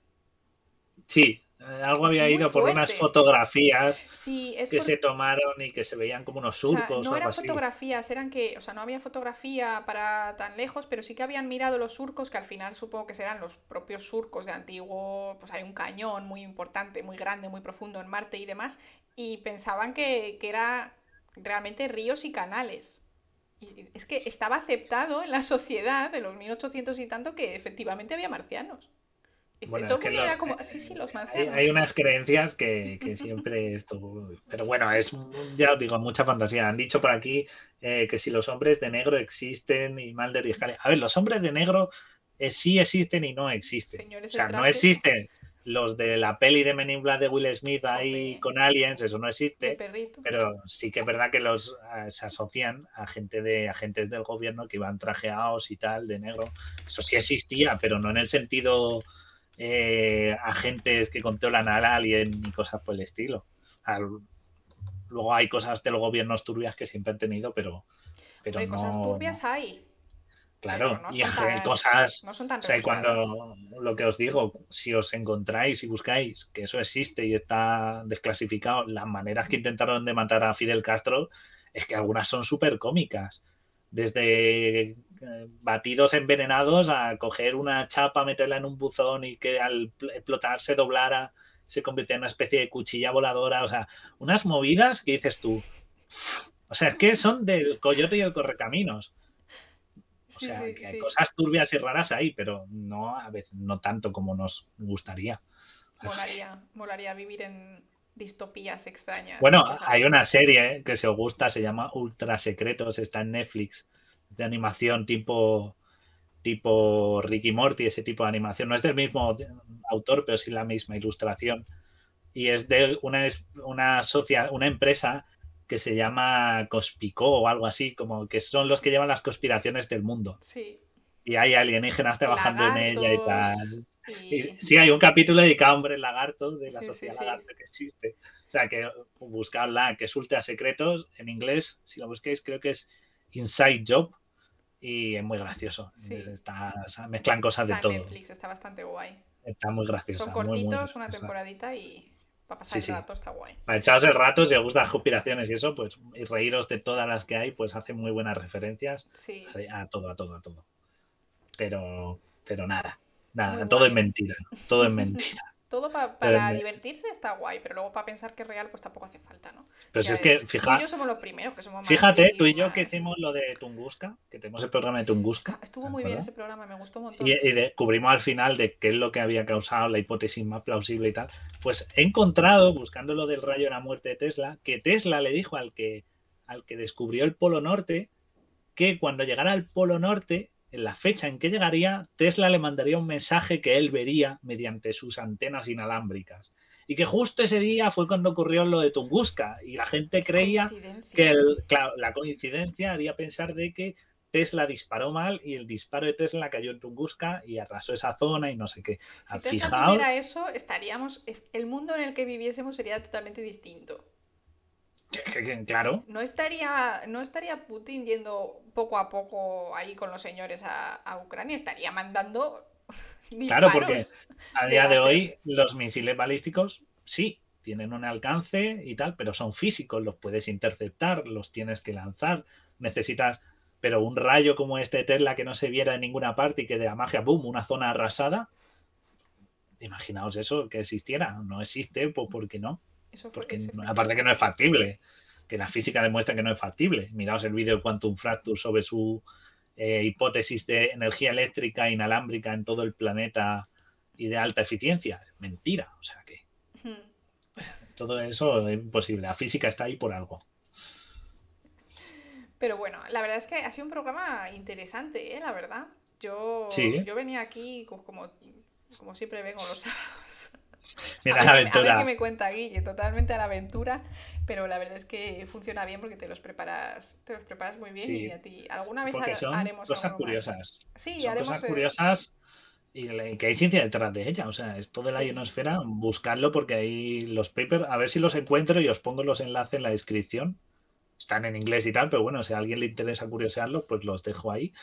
Y podéis buscar mucha información y buscar las teorías disparatadas, que yo me he reído mucho buscándolas. Sí, esas cosas también son divertidas, en realidad. Incluido Iker Jiménez, que tenía un programa de radio de Milenio 3, que era lo que hacía antes de Cuarto Milenio, era lo que hacía en la radio. Y, le oyes el programa, me lo escuché entero, para ver si daba algún dato o algo que pudiera sacar. Y el tío no habla de nada. O sea, yo tengo mucho respeto por su trabajo. Es muy bueno en, crear el misterio. Claro, o sea, yo escuché, me gusta mucho. Le llevo, tengo hasta una cosa autografiada por él, porque me le encontré muy majo. Es un tío muy majo hablando. Fui a su exposición. Sí, pero voy a mentir. una vez le, pusimos en Twitter, en plan, hemos sacado un programa, nos hemos inspirado en Cuarto Milenio y no nos retuiteó ni nos dijo ¿eh? ni nada. Un poco borde. Muy mal, muy mal. Muy mal. El Jiménez, sin vergüenza, no promoción. Pero, y fui, y os recomiendo, por ejemplo, si vuelvo a sacar esta exposición de los de criaturas y cosas que tiene, id a verla porque es muy curiosa y muy interesante. Los muñecos son muy tal de ver, que tiene de todo, ¿eh? muñecos malditos, eh, que los hace un tío que se dedica a hacer las reproducciones de los muñecos malditos que se conocen, ¿no? de animales fantásticos, de futuristas y tal. Id a verlo porque es muy curioso. Y yo veo su programa que no siempre está muy bien acertado y a veces mete unas la pata hasta el fondo. Pero es como en plan leerte un libro de ciencia ficción. Claro, o sea, muchas veces dices, a ver, y a veces algunos colaboradores no se nota que no tienen puñetera idea de lo que hablan, pero eso, hay que reconocer que su trabajo. En este mundo, o sea. Claro, sí, bueno, pero en teoría, o sea, lleva gente que está muy informada. El coronel Baños, este que ahora está hablando de lo de Ucrania y tal, es un tío que tiene muy buena formación y es un tío inteligente en su campo y sabe de lo que habla, pero a veces hierra. Y vi el programa, lo escuché, vamos, y, era todo humo. O sea, es que no te cuesta nada. Te contaba la entrada inicial de Wikipedia de qué es el HARP y ya desde ahí la gente diciendo cosas, no sé qué tal, y poco más. Es decir, a veces le falta esa solidez que le dé. Sí, a él lo que le gusta es el. pero crea muy bien la fantasía y crea muy bien el, vender el humo y tal. Está en YouTube el programa, por si lo queréis buscar. Ponéis Milenio 3 Harp y sale el primero o el segundo. Y, vamos. Pero que no, no, no aporta nada de conocimiento. Igual que esto, me leí este libro, este libro leí y me he vuelto a leer el capítulo y no te habla, no entra en detalle sobre lo que es cierto o no físicamente, como hemos hecho aquí. Lo único que te dicen, claro, aquí te hablan de él y te dicen, es una amenaza y tal, y de dónde viene todo, pero no te dicen, pero físicamente no es factible. No, no, no, en todo momento diciendo, ahí hay unas cosas muy turbias y como son turbias, pues seguro que es un arma del gobierno. Pero en ningún momento dicen, a ver, no, aquí no mencionan qué es la ionosfera, no menciona que el periodista no tiene por qué saber qué es la ionosfera, pero coño, documentate, hmm. ya que lo esto, desmiéntelo. Pero no, solo crea el miedo y la incertidumbre del libro. el, hype, pero no te crea, eh, no te crea, no te aporta una solución a lo que te está contando. No te dice, pues mira, un terremoto no funciona así. O lo que hemos dicho antes, Rusia dijo que iba contra la troposfera y es la ionosfera. Son cosas totalmente distintas. Este libro no te lo explica, solo te crea la conspiración, el hype, la emoción de, ah, hostia, pues guau, Pero yo creo que nos vamos a la mierda. Eso no es un problema mientras tú sepas qué tipo de libro estás leyendo, por lo menos que te lo digan al principio, ¿no? En plan, este libro eh, mezcla ficción con realidad. claro, o sea, aquí hasta este punto, él no te dice que es ficción, porque obviamente todo lo que cuenta es realidad, en el sentido de que eh, te habla pues de, del MK Ultra, por ejemplo, eh, habla de los espías mentales estos que estuvo Estados Unidos invirtiendo dinero, eh, habla de, pues, de la del 50%, la información del 11S, eh, experimentación con animales que se ha hecho paranormal, que, que, es verdad, que se han hecho investigaciones de esto, porque cuando el gobierno de Estados Unidos tenía pasta hacía muchas locuras, ¿vale? o sea, las, hablan de armas biológicas, habla de cosas de este tipo, con una pátina de realidad, hmm. de que esto de verdad pasa.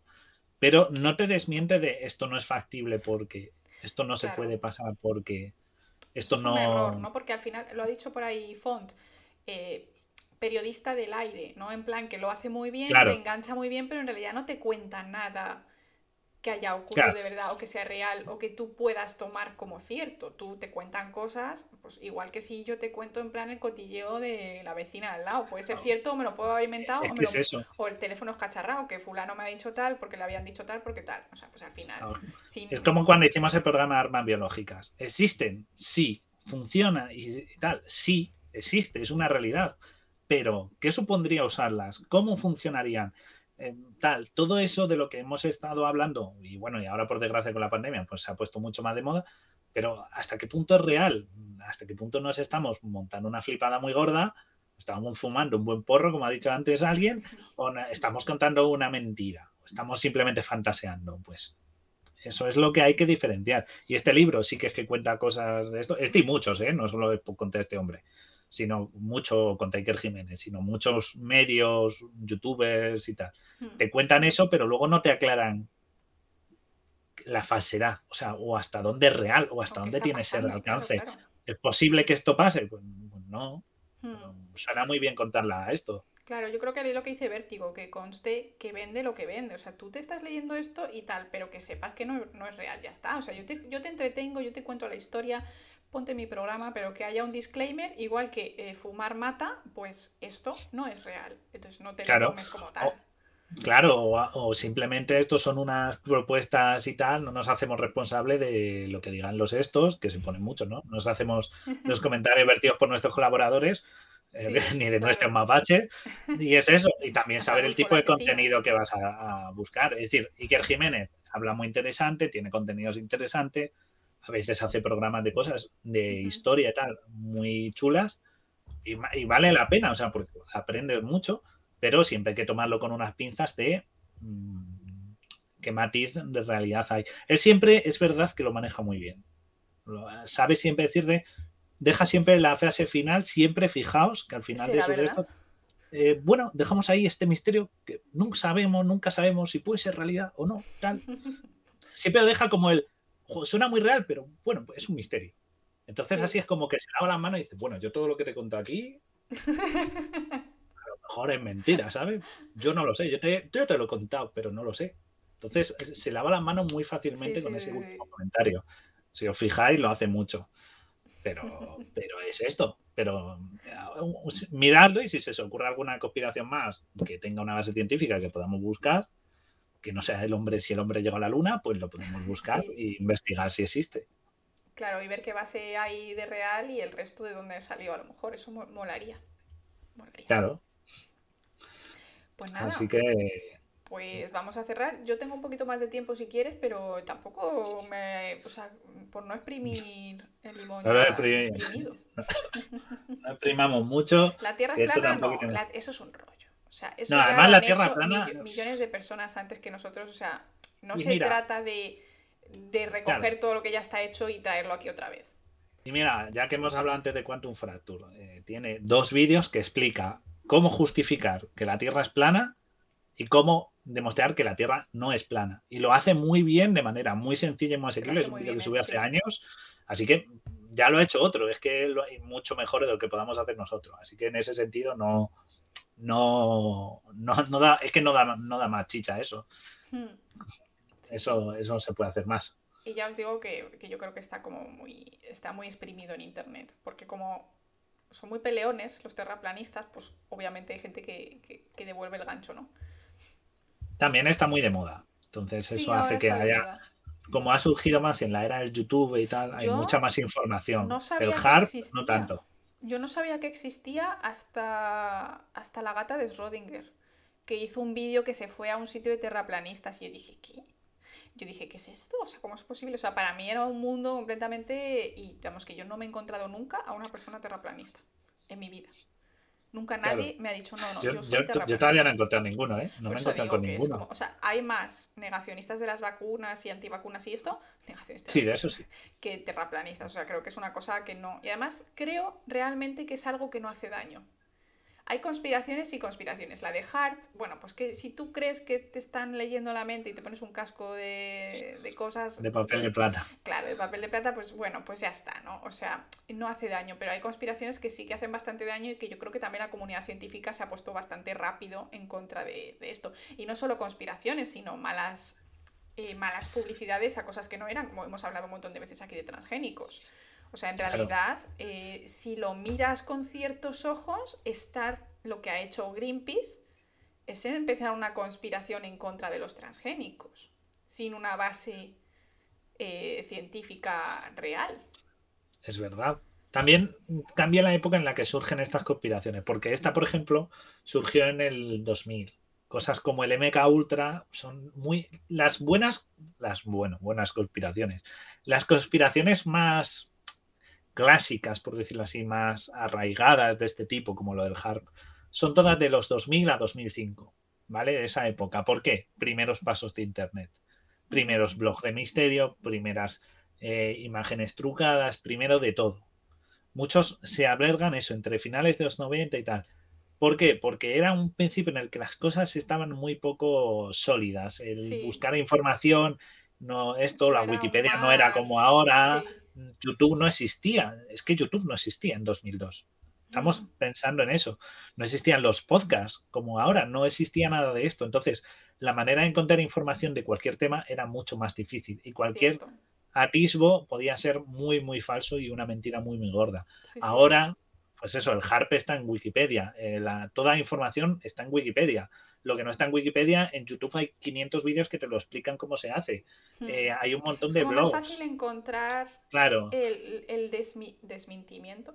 el, desmentido. El desmentido, sí. O sea, que te, dicen por qué eso es mentira. O sea, claro. Ya está. Y mucha más información, ya no solo, porque por ejemplo, yo te cojo, ya no es solo el tema, sino elementos asociados. Es decir, si yo me abro ahora la página de Wikipedia en la que explican el HARP, sabéis que hay hiperenlaces a un montón de palabras, en plan, ¿qué es un calentador ionosférico? Clicas y te lleva a la siguiente página de Wikipedia y te es la ionosfera, pa. Eh, ¿Quién es el, el Bernard, este el que hemos hablado que de la patente? Te lleva a su página que tiene una en la Wikipedia y te cuentan quién es, dónde te bajó. Entonces, tienes un acceso a ir desglosando toda la información de tal manera que dices, pues no hay duda. Yo creo que hoy en día hay ciertas cosas que no es que no tengan excusa porque, bueno, al final muchas conspiraciones también se basan en el miedo de la gente. Mucho de lo que ha pasado en COVID, pues había demasiada información. Pero sí es verdad que vivimos en la era de la información y que a veces decir ciertas burradas, ¿no? Como decir, por ejemplo, antes han dicho que hay bacterias en la luna. Eso, sinceramente, es no tener conocimiento de lo que es una bacteria, de cómo sobrevive una bacteria, de, de un montón de cosas, y es como, en mi opinión, qué atrevimiento, ¿no? O sea, qué atrevimiento tiene la gente de a pie, tu cuñado en la mesa de Navidad, de decir que el cambio climático no existe. O de decir que. Porque hay gente que sabe las cosas y que las entiende y que, y que lo han dicho. O sea, ¿quién eres tú para decir nada? En mi opinión. Entonces yo creo que cuando dices esas tonterías, también hay que, hay que decir a la gente, mira, lo que estás diciendo, pues se nota que realmente no tienes ni idea de lo que estás hablando. O sea, no te estoy insultando ni te estoy diciendo nada, pero por favor, deja de creerte el rey del mambo, ¿no? Porque ahora mismo tienes acceso a estar formado en ese tema del que estás hablando y como no lo estás, pues no deberías estar hablando de ello, en mi opinión. ¿no? O sea, una cosa es dar tu opinión y otra cosa es afirmar eh, memeces. Claro, y luego también hay que pensar la época, porque ahora, por ejemplo, estamos un poco convulsos con la situación que vimos con lo de Rusia y tal. Imaginaos que el Sura este del que hemos mencionado empezara a, a rodar. O sea, yo lo mencionara a alguna gente que conozco de periodismo o tal, o de algún medio, y lo empezara a viralizar, lo del Sura. ¿Qué os jugáis? Que en una semana estamos hablando de que Rusia tiene unas antenas chunguísimas que pueden cambiar el clima, que es la estación Sura y no sé qué. Cuando es igual de inocua cualquier HARP. Pero si yo lo empiezo a extender y lo empezamos a mover, ¿Y empezamos? Pues, no, que no, con eso, Venga, el no quiero, la, el, el, polonio, el polonio me sienta muy mal. me sienta muy mal. una pastilla de yodo y ya está, no te me da la pero, pero es verdad, o sea, quiero decir que es también la época asociada a la que ocurre. 2002, pensad que fue post 11 de septiembre, toda esta época de que Estados Unidos estaba en una situación de amenaza real o no, ataque falsa bandera, Torre Gemela, Funtruño, lo que queráis. Pero fue una época en la que Estados Unidos estaba en el candelero y su defensa eh, cómo protegerse de ciertas cosas era importante, estaba en las noticias, estaba en la guerra de Afganistán, todo esto. Entonces, claro, un arma de ese potencial resultaba atractivo en la situación. Entonces, que aunque hay ciencia detrás, siempre hay que pensar en todo en el conjunto y ver, intentar verlo desde más, cuanto más lejos mejor para tener más perspectiva de todo esto. Sí, sí, sí. En el candelabro, en el candelabro. ¿He dicho candelabro o candelero? Candelero. No sé. Yo, yo lo he que estaba, estaba hot on name y ya está. estaba hot. Estados Unidos. Pero bueno. Bueno, yo creo que está, estoy leyendo así el chat por encima. Eh, nos, recomienda, ¿eh? nos recomienda Font el podcast Misterios y Cubatas, que tratan el tema de las conspiraciones de forma divertida, así que ahí queda esa recomendación. Y luego me dice Carlos, fíjate, me gusta mucho, cuando hay conspiraciones es porque alguien tiene malas intenciones. Y fíjate si es verdad que esta conspiración del HARP eh, la empezó Rusia por las intenciones de acabar con una investigación que estaba haciendo Estados Unidos, que a lo mejor le daba cierta ventaja en lo que sea. Después, por ejemplo, todo el tema antivacunas se, se, sabe que el grupo de gente que está detrás de médicos sin médicos por la verdad, iba a decir médicos sin fronteras, médicos por la verdad o biólogos por la verdad, que son estos grupos de Facebook o también que empezaron estos bulos, al final se supo que estos tipos y tipas, porque también son tipas, eran eh, médicos que, les, que en principio tenían la carrera y demás, pero que ellos tenían sus clínicas tipo homeopáticas, tipo tratamiento extraño, o sea que en realidad sí que muchas veces está ligado, hay veces que son confusiones o gente que le gusta ¿no? el, bichito este que era un con sarna, ¿cómo se llama? Que se me ha olvidado. El, el chupacabra. El chupacabras, ¿no? Al final yo creo que eso no tiene una intención, pero muchas veces tiene que haber una intención detrás, porque crear una mentira que sea mm, ligeramente creíble, ¿no? Como lo de que si modificación genética con el ARN mensajero, tienes que saber un poco de cómo funcionan ciertas cosas para que lo que estés diciendo no suene a eh, auténtica locura, sino que tenga ese poco de verdad. Entonces, eso se hace con intención. Y la intención viene de que tú ganas un beneficio. es lo que hemos dicho en el comunicado, en el comunicado este de Rusia decían troposfera no ionosfera, pero como suena parecido y es de la atmósfera, pues es lo mismo, ¿no? Cuando son capas que tienen varios kilómetros de distancia y funcionan de manera distinta y son cosas, o sea, que es un huevo y una castaña, pero ya tiene ese parecido a lo que hemos dicho, coger esos, esa pseudociencia o eso de palabras parecidas para conseguir engañarte. Y de nuevo, puedes hacerlo en biología, en geología, en la ciencia que quieras. Si empiezas a usar vocabulario técnico y palabras con muchas sílabas, como digo yo, puedes contar la trola que quieras, porque dejas a la gente que no sabe con la boca abierta diciendo, ¡Wala! Este sabe, mira, mira qué palabras usa, este sabe. Y hay gente que es así todavía y que se cree. Exacto. Exacto, al final si las palabras técnicas que usan se alinean, ¿no? el, mensaje general se alinea con lo que tú quieres creer, vas a tender a creer mucho más que aunque use palabras técnicas, si no se alinea con tu creencia, ¿no? Y a mí eso me pasó muchísimo cuando intenté desmentir bastantes mitos de, las vacunas del COVID. Me venían muchísimo diciendo, pero tú qué vas a saber si tú no sabes, o sea, sí, como en plan, perdona, yo investigo, yo soy bioquímica, he trabajado con ARN, sé cosas de estas, ¿vale? No seré experta en vacunas, ni mucho menos, pero te puedo decir que el ARN no modifica genomas. Y aún así, utilizar palabras técnicas a los que querían creer que las vacunas eran buenos les resultaba un efecto positivo y a los que creían que eran pues, malas, pues les resultaba rechazo decir, es que estás utilizando estas palabras para confundirme. No, estoy utilizando estas palabras porque he hecho un vídeo sin utilizar esas palabras y tampoco mm, te lo creías y ahora utilizo eh, las palabras técnicas explicándote exactamente las razones por las que esto puede o no puede pasar y tampoco te gusta. Entonces da igual cómo lo hagas, que el que quiere creer la conspiración la va a creer independientemente del divulgador o, o el periodista que intente desmentir este, este bulo, ¿no? Entonces, bueno, ahí queda lo que nosotros podemos hacer que también es limitado. Claro, Edu Moira que nos ha dicho que si somos científicos, sí, Laura es bioquímica y yo soy biotecnólogo y solemos investigar bastante los temas, no nos metemos en jardines porque además Laura ni me deja pisar los jardines de los que sabemos poco. Y siempre tenemos aquí entre nuestros contactos o la gente que está por aquí, siempre tenemos científicos como Bigman que es físico, Font que es geólogo y muchos más. Y, al final siempre consultamos o esto y si vemos que un tema es muy dudoso intentamos evitarlo porque nos podemos meter en un pantanal. Necesitamos un matemático, si hay algún matemático en la sala, por favor, que nos ayude para más programas, que es el tema que peor llevamos. Yo creo que ya matemáticas se lo dejamos a lo matemático, nosotros no tocamos. Pero, es eso, o sea, intentamos tal. Y lo de que Lindauer dice que sí han pagado por los gobiernos, que Laura estaba pagada por farmacéuticas, creo que dijeron una vez. Sí, sí, me dijeron que, cuánto, que cuánto me había pagado Pfizer. Ojalá. Oiga, oiga, mire usted a ver que ha fallado la transferencia, que me pague Pfizer por estos vídeos que estoy haciendo, porque, oiga, funcionar están funcionando. Están levantando. Pfizer, sin vergüenza, páganos el panel. Pfizer, sin vergüenza. Sí, lo único que no han dado son los de Pampling, que nos dejan hacer un porcentaje. podéis, compraros una camiseta con mi código Laura Ciencia y os regalan unos calcetines. Y sin hacer programa de mayúsculas. Sin hacer programa de camisetas. 6.000 pesetas de whisky, eso. No, porque Laura no bebe, así que las 6.000 pesetas de whisky no, no ni renta. Así que fijaos. Van directas a, a Taulfo y Guille.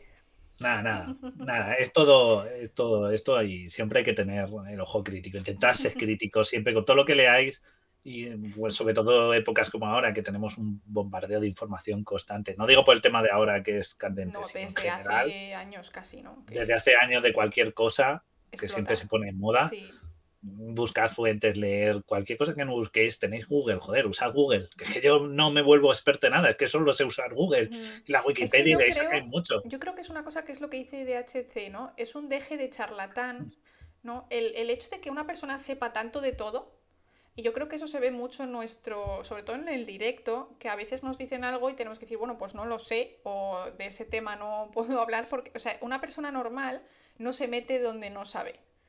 El que sabe de todo o el que realmente afirma cosas por encima de otros expertos, que son a lo mejor del mismo área, pues esto, los médicos de, de la verdad que afirman cosas por encima de investigadores moleculares, por encima de farmacéuticos que incluso saben mucho sobre, sobre vacunas, eso, es de, eso es de ser un creído, ¿no? Y nosotros eso intentamos no hacerlo y, ya está, muchas veces investigamos temas, si no los vamos a hablar muy en detalle, como por ejemplo pues, la vida de un matemático, pues miramos por encima eh, qué es lo que hizo, pero no nos metemos a discutir ni a intentar divulgar las matemáticas, ni mucho menos. O sea, intentamos siempre hacer las cosas con. El, programa, el, programa, el programa de Kurt Gödel, a ver, es curioso, pero sí que es verdad que yo lo intenté preparar y quedó más cortito porque la temática de ese señor era muy compleja y sí que es verdad que es curiosa. Para que sepáis, por ejemplo, cosas, teorías complejas matemáticas y la teoría de cómo murió ese hombre es interesante, pero sí que es verdad que son temas tan, tan complejos y aparte son muy difíciles. Hay temas que son difíciles de divulgar solo en audio.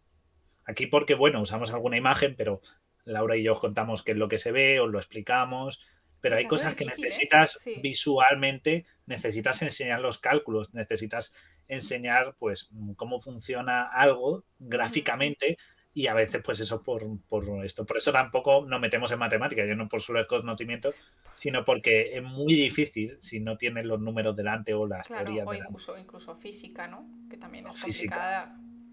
Solo, solo, expertos como Bigman y Gisbanos pueden, pueden meterse en detalle en ese tipo de cosas y nosotros no lo hacemos y de hecho muchas veces ha venido al podcast Bigman porque estábamos hablando de una cosa y yo, yo esto no sé. Y me dice, oye, yo sé, te, lo cuento. O, eh, font.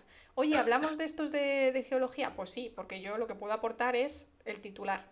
No puedo aportar más. Pero bueno, eh, yo creo que eso es importante y que cuando busquéis gente que divulgue, ya saliéndonos del, del tema conspiranoico, que divulgue de cosas que os parezcan también realistas. O sea, que lo que esté hablando tenga también sentido. Que no te venda que no te venda la moto, que no sepa de todo, eh, que sea una persona humana también, ¿no? Porque los divulgadores también nos equivocamos y... Y, porque no podemos saber de todo. Y, no podemos saber de todo. O sea, yo a veces veo... Sí es verdad que hay gente que sabe muchísimo, ¿eh? O sea, por ejemplo, eh, Doctor Fisión sabe muchas cosas del espacio y eso. Y le hacen unas preguntas y se las hacen en directo y las sabe. No sé si se las inventará, yo creo que no, porque conociéndole es una persona bastante ¿no? que hace las cosas bastante bien, pero digo, es que tiene una cantidad de conocimiento, sobre todo para no ser físico, eres informático, pero madre mía, alucino a pepinillos, ¿eh? La gente sabe muchísimo y claro, mm, comparado con esa gente que a lo mejor lleva toda la vida formándose en un tema que para ellos es su pasión, no tanto trabajo, ¿no? Como en el caso de Guille y mío, pues lo que Guille y yo sabemos es muy poco. Sabemos muy poco. Claro. Y estamos constantemente, vamos, siempre estamos leyendo, escuchando otros podcasts o viendo vídeos o lo que sea para intentar pues empaparnos de conocimientos que siempre. Pero es también, imposible. también es muy importante para divulgar. Hay mucha gente que puede tener muchísimos conocimientos, pero luego no sabe trasladarlo al público, ¿verdad? Y yo creo que obviamente entendemos que a Guille y a mí se nos da bien explicar las cosas, simplificar los conceptos. ¿Vale? Entonces, por eso intenta. Eh, se intenta por lo menos. Queremos creer que se nos da relativamente bien. No somos los cracks, tenemos mucho que mejorar y lo intentamos. De hecho, hablamos muchas veces de cómo hacer las cosas de la mejor manera. Tenemos muchas reuniones y eso para hacerlo bien. Y trabajamos en ello. Activamente trabajamos en esto. Y es verdad que también es papel del divulgador traducir esa ciencia compleja para, todo el mundo, porque es derecho de todos entender la ciencia. Eh, y que hay cosas que, no se puede. Eh, es muy difícil de contar a veces y a veces pues ya o porque también está la barrera de que eso también cuenta en las conspiraciones, ¿no? El de faltan conocimientos básicos. Si tú muchas veces tienes conocimientos básicos de física, por ejemplo, física básica o de biología básica, sabes que muchas cosas no son posibles porque se saltan la biología básica, se saltan la fisiología, la física básica o la química básica. Entonces sabes que eso es imposible. Entonces también a veces tenemos que contar con él que cuánto de base sabe la gente que nos escucha y cuánto no. Porque yo, por ejemplo, pues la traducción de ADN a proteína, pues para mí es como ir a comprar el pan. Pero para alguien, pues es completamente magia. Como una molécula se obtiene otra. ¿Qué pasa? No lo entiende y para mí es como muy sencillo. Entonces, también eso hay que intentar manejarlo. Ponerse en los zapatos de una persona que no sabe lo que tú sabes. Claro. Eso, por ejemplo, lleva trabajo, sí. Claro, sale mucho en, ¿no? en Big Bang, se reía mucho con eso de que Sheldon nunca piensa que todo el mundo sabe lo que él. Y de ahí y al que no ve, para él es basura. Pues no, a veces necesitas entender que hay gente que no sabe de lo tuyo. Mm. O que directamente quiere escuchar algo que sea atractivo. Fíjate que yo creo que últimamente, o sea, hasta ahora no se exigía nunca a los científicos ser divulgadores. Y ahora parece que está habiendo una corriente que se está como forzando un poco en redes, sobre todo en Twitter y eso, como a que los científicos divulguen su propio trabajo, ¿vale? Es decir, estamos como haciendo que una persona cuyo trabajo es ser un científico y que tiene unas cualidades X, ¿no? Pues que es muy bueno organizando, que es muy bueno escribiendo becas, que es muy bueno investigando, pero ahora les estamos pidiendo que también sean buenos en comunicación y eso es algo que no viene natural, que primero hay gente que se tira años estudiando carreras específicas de comunicación, pues ya sea comunicación audiovisual, ya sea periodismo, ya sea literatura, me da igual, lo que sea, para ser buen comunicador. Y yo creo que es muy es un poco malvado pedir también a un colectivo como el científico que ya tiene sobrecarga de trabajo que además sea divulgador. Entonces yo creo que debería haber también eh, una figura que sea oficial, que sea divulgador científico, ¿no? Que sea el capaz de, de hacer todas estas cosas sin tener que forzar a ese científico que tiene 800 millones de cosas en la cabeza para que se ponga en los zapatos de una señora que va todos los sábados al mercado y eso es lo que sabe de ciencia, que, eh, que hay una nueva versión de kiwi. Ya está. Entonces, eh, yo creo que también estamos pidiendo mucho a los, a los científicos. No a todo el mundo se le da bien comunicar. A algunos se les dará bien y a otros no. Sí, me gusta que alguien nos ha puesto Sagan 101. Un día tenemos que hacerle un programa a Carl Sagan porque es que era un máquina, era un máquina de los que no es. Pero sí que es verdad que intentamos ser esto. Por eso, cuando hoy hablamos de una conspiración o tal, intentamos documentarla. Y es verdad que hoy, por ejemplo, el calentador ionosférico, yo lo tenía ahí más o menos a, explicar las notas, pero sí que es verdad que la explicación es muy, muy compleja de cómo funciona el calentamiento del plasma en el esto. Entonces lo que se hace es se, se genera una emisión que luego se capta y se traduce y con eso de... Está, pues, lo cuento, pero es que esta vez es también tan que lo único que... Si ya yo que me lo están apoyando me quedo con cara de tonto, imaginaos, imaginaos si lo intento contar eh, para que sea esto. A veces mejor omitir algo que contarlo mal. Eso también eso es algo también tiene valor. Que, que también, ¿eh? Porque no, es que ocultemos cosas. Claro, nos preguntáis cosas. y tenemos que decir no sabemos. Porque para contarlo mal o para inventarme o cuando decimos algo que no estamos seguros, siempre decimos, mira, yo creo que es así, pero no lo, te lo tomes como a pies juntillas. Búscalo en internet después por si acaso, porque puede ser que no sea así. Yo creo que es importante también saber tus límites y creo que está muy bien, es parte de, los, de ser científico o de formarte en ciencia, saber que lo que tú crees puede cambiar en cualquier momento. Puede ser que en un momento determinado tú te creas una cosa que sea verdad y que lo, me ha pasado. Una vez estábamos haciendo un podcast y me ha dicho Guille, oye, has dicho, has llamado a esto, no sé cómo, pero es que se llama así. Y yo digo, ¿en serio? Yo pensaba que era tal. O sea, realmente puede cambiar nuestra, nuestra realidad al día siguiente, que también pues es así. No pasa nada si nos desmienten. No, no, si nos equivocamos, corregirnos. Siempre mejor que digamos algo por, por error. Sí, y al final, pues, como dice Jimmy Vigo, que por cierto viva vivo, siempre lo digo, los magufos siempre están seguros de lo que dicen y entonces aprovechan. Es que tener una osadía extrema. Claro. Pero bueno, esperemos que os haya gustado el programa, ¿no? Que nos vamos luego de hora, que si no. Sí, sí, sí, sí. Nos vamos para las dos y media ya. la gente tiene que comer. Yo he quedado. He quedado para Yo he quedado. yo, yo lo voy a comer porque aún estoy con un poco de tos. Pero bueno, esperemos que os haya gustado, que os, haya sido interesante el del HARP. Si veis algún tipo de conspiración parecida, de, que se base en alguna tecnología, en alguna cosa de ciencia, por favor, que no sea sobre coronavirus, que ya hemos hablado mucho de ello, de las vacunas. por favor, es que ya del punto llega a cansar. Pero si se os ocurre alguna, alguna cosa que leáis y tal, pues nos las contáis. Otro día podemos intentar hablar de los chemtrails, estos famosos del control mental que nos fumigan. Podemos mencionarlo, hacer un programa, eh, escuchar los camarotes del misterio, que haremos más. Ya hay uno dedicado que estoy preparando, a ver si lo escribo, sobre el Yeti, sobre todo lo que hay detrás del Yeti, y de antropología, de evolución, a ver cuánto hay de esto y por qué está en tantas culturas.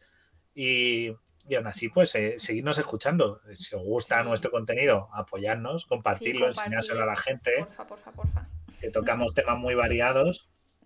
En los que hayáis entrado y nuevos, un saludo, bienvenidos y por vuestro atrevimiento a venir aquí. Pobrecitos.